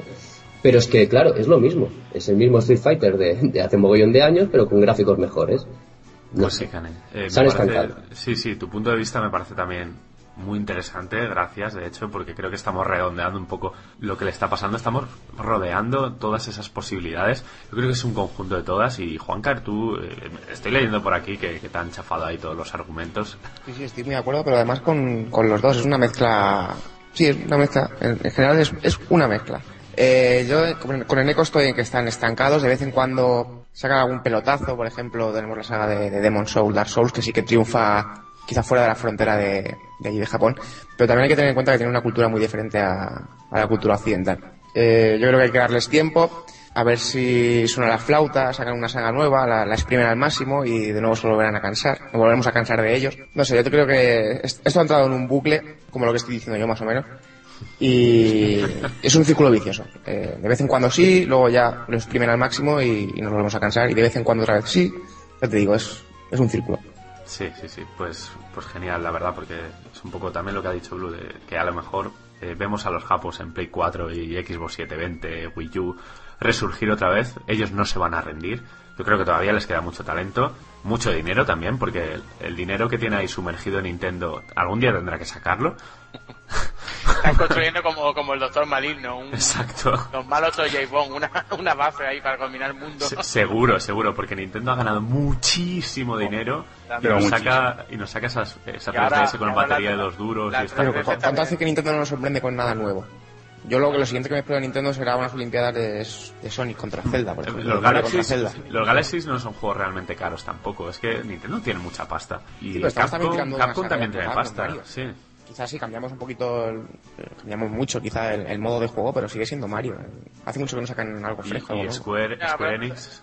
Hacer otro debate ya con el tema de Nintendo y... Sí, es, es su de identidad. ¿no? Esto cuando se calme el público que nos escuche, ya soltamos a los perros de presa y te dejamos ahí, Blue, a hablar de Nintendo para tener otra vez las antorchas que cuando haga frío. No, no, no, pero no, no, últimamente la verdad que bastante pensando sobre el tema, no, cosas que yo creía y tenía por hecho, me di cuenta que Nintendo en el fondo hace lo, lo que hace para ganar dinero y punto, y, y si encima mete juegos de buena calidad, porque las cosas como son, te pueden gustar o no, puede ser un coñazo que sea la misma IP de siempre, pero luego son muy buenos juegos. A ver, ¿quién va a decir que el, el último Zelda es un mal juego? Nadie lo puede negar. Eh, eh, pero hacen juegazos. que me- me- más coraje me da, por ejemplo, Microsoft, tío. Con la pasta que tiene Microsoft y cómo se está dedicando a, a explotar, a explotar, y veremos qué. O sea, los cuatro que tal está porque ya no lo hace Bungie. Por eso te digo, que tampoco me puedo cebar con Nintendo. Es más, yo me he dado, me he dado cuenta de que más que Nintendo, me dan mucho más por culo los, los fanboys que la propia empresa. Pero es como todos los fanboys, los fanboys de Microsoft, los fanboys de Apple, los fanboys de... Los fanboys en general. Sí, pero Los la empresa, te- Sí, sí. la empresa necesita sus fanboys porque ellos podrían desmentir cosas, pero se callan como putas porque saben que un fanboy da dinero. Pero da una dinero cosa, un, siempre. un fan, tío, fan, un tío que le guste la empresa, que sea un tío con conocimientos y otra. Y otra cosa es, como en Apple o en Nintendo, fa- eh, básicamente celote. Bueno, para que no sepa la palabra celote, es fanático religioso, ¿no? Ya es gente que llega a unos extremos de enfermedad grave.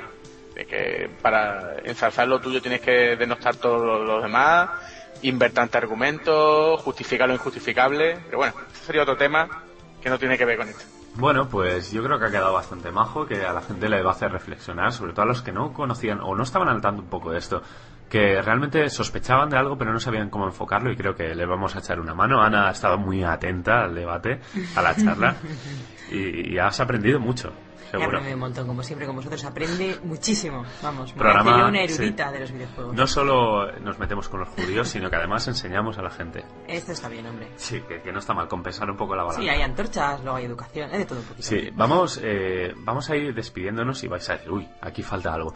Y es que el Game Fabs de esta semana eh, lo vamos un poco a abandonar. ¿Por qué? Eh, a ver, las alarmas, los perros de presa, etcétera, atadlos bien. Todos tranquilos. Eh, ¿Por qué lo hacemos? Pues porque queremos despedir la temporada, sí, podemos, de- sí, podemos decir que podemos concluir una temporada en un capítulo especial, en un programa especial que haremos, no sabemos cuándo, o a finales de año o a principios del año que viene, un poco cuando nos organicemos, y va a ser un hablar por hablar, tal cual como el programa de radio, donde directamente enchufemos el rec, el record, a grabar y hablemos, hablemos de cosas, hablemos de videojuegos, hablemos de nuestras vidas, de batallitas, de lo que sea, y que ahí la gente sea partícipe, pero en directo. Decir en Twitter, vamos a empezar ya, contadnos lo que os dé la gana, y a hacer como, como el Game Fabs, el Fab más grande del año. Sí. Y además la vamos a despe- hacer desnudos, ¿no, Muki? Exactamente, Exacto. desnudos y con una mano. Sí, sí, mejor porque en verano se te pegan las pelotas a sofá de cuero. Ahora la temperatura es ideal para que no pase eso. Yo, yo, no, bueno, nada, yo también está. Hmm. Y para despedir un poco el año, vamos a desmarcarnos un poco del típico que ha sido lo mejor y que ha sido lo peor y vamos a hacer una charla de lo que nos dé la gana, un poco lo que surja, que es lo mejor. En tono jocoso. Sí, sí, Con champán y tal. sí. con antorchas, con caviar, con todo lo que sea. Muki, ¿lo podemos llamar fapear por fapear o...? También, mira, fapear por fapear. sí. Fapear por fapear, se puede llamar Bien, como mejor. vosotros digáis. A ver, Eneco quiere decir algo. Eh, sí, que te se lo olvidaba antes de nombrar a los gitanos. Hemos dicho algo de los negros en este programa, ya para terminar. Sí, los nigerianos, nigerianos. Pero en nigeriano, también, también No- nos, falta- ahí me entero con el, con el acento de los andaluces. ¿eh? nos faltan los moros, Ah, los chinos y, Y los andaluces. los Y es que además andaluces. estoy viendo el avatar de, de Blue aquí en Esquipe, que es una, una esvástica hecha con trozos de tortilla de patata. Es que nosotros tenemos que ambientarnos para grabar. Sí, Necesitamos un atrezo, un, un- un fondo, un escenario, un contexto para poder empezar a grabar. Y qué mejor que una pizza nazi para una pizza, una tortilla. Una tortilla nazi. Sí, buenísimo. En fin, bueno, eh, no hace falta que os lo diga, todo esto es cachondeo, ¿no? No apoyamos ninguna de estas No, no. cosas. Que ya nos, nos comentaron, nos dieron un feedback un día de alguien que se había ofendido por el comentario de la moto de Paco Clavel. Qué Recuerdo que, que, sí. que- en fin, Bueno, en fin, bueno. un poquito, un poquito de humor y tal, ¿no? Sí. No hace nada- daño a nadie. ¿Pero por qué? ¿Pero por qué? ¿Qué le pasa a la moto a Paco Clavel? ¿Qué perdí Que aceite? perdí aceite y no le gustó el comentario a un oyente. ¿Pero Paco Clavel gay o parecía algo? homófobo el comentario. Era, era mecánico el hombre. ¿Paco Clavel es gay o...? No, No, no. No, no creo, no creo. No. No. A ver, veo justificado pues las ampollas que se levantaron con lo de la prensa y tal, porque hay mucho, Sí. Mucho que, es que ladrón por ahí que se... ¿eh? Hay muchos rumores. Hay gente que dice que Almodóvar es gay y tampoco está demostrado. ¿eh? Exacto. Bueno, después de esto, chavales, venga, hasta Menuda la que está liando Zapatero, madre mía. con este, bueno, ya Zapatero ya casi Rajoy, ¿eh? Ya... Bueno, preparaos porque el, pro- el último programa de, de la temporada va, va a ser, va a ser genial.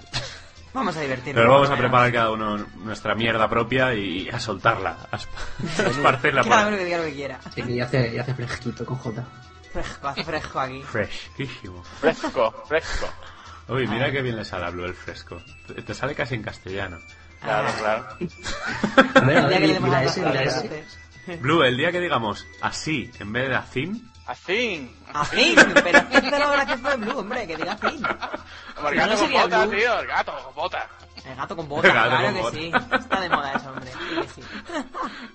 En fin, chicos, que, que espero que hayáis disfrutado el programa y pedimos disculpas por el retraso, pero nos ha costado de nuevo coincidir. Ahora, con ahora con los retrasados, madre mía. Ahora con los Siempre estamos igual. Ese que dura, ese que dura. Tres horas también no, ¿no? Pues yo creo que más o menos. Por lo menos, Dos y media, fijo. No sé, pero lo que está durando la despedida yo creo que va a durar más. Con la despedida del señor, la despedida del señor Los Anillos, que son cuatro finales. Sí, Sí, ahora de repente vamos a meter una transición y vamos a volver otra vez. Sí. Ah, por cierto, corre como, corre como bellaco que han puesto el tráiler del hobby, ¿eh? El hobby, Ah, sí, sí, sí. el hobby consola. Sí, El hobby consola, lo he visto yo Ah, también tópico hoy. El que habla de chistes malos. bueno, Muquita cuando tiene el día, tiene el día, eh. O sea, Yo es que tengo, yo soy bipolar y tripolar. también. Como hora. Bueno, Inercia, unas ¿Pero impresiones del programa. Vamos, oye, que tenemos al nuevo aquí y que el pobre no habla.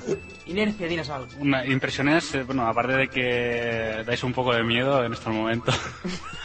no, muy bien, la verdad, es charlar, no meter demasiado la gamba, ¿no? Es un poco lo que todos aspiramos. Lo has hecho de puta madre. Y- Te estás llevando un aplauso de toda la gente que lo está escuchando ahora mismo. Y Pero, yo pero, qué sé, ¿eres gay? Ay, bueno. yo... sí, empezamos ahí con el Game Fausto, ese era el tema de la- del siguiente programa. ya estamos. Bueno, ¿te quedas Inercia o qué? ¿Te quedarás con nosotros? Bueno, ¿Estamos a esto? depende, depende. Si eh, me quitáis eh, la mordaza y, y las antorchas de casa que veo de- desde estos momentos desde la ventana, no... Tienes que vivir con las sí. antorchas, así que... Sabes sí, que tiene que pasar antes por un... Ven para aquí, para el cuartito oscuro este que hay... Que el La Tito verás. ceremonia, ceremonia de iniciación. La prueba de fuego. ¿Y Pau se queda? Bueno, eh, estoy ya con el ratón en el botón de cortar, así que... Eh, Es va- que si no, no hay vámonos, manera. Vámonos. Es como, te quiero, Bueno, no, gente, no, hasta la próxima. Venga, Venga, chicos. hasta la próxima. Venga, adiós. Y atentos a Apaga. Twitter, atentos a. Twitter porque iremos informando. Venga. Hasta luego. Adiós. Apaga.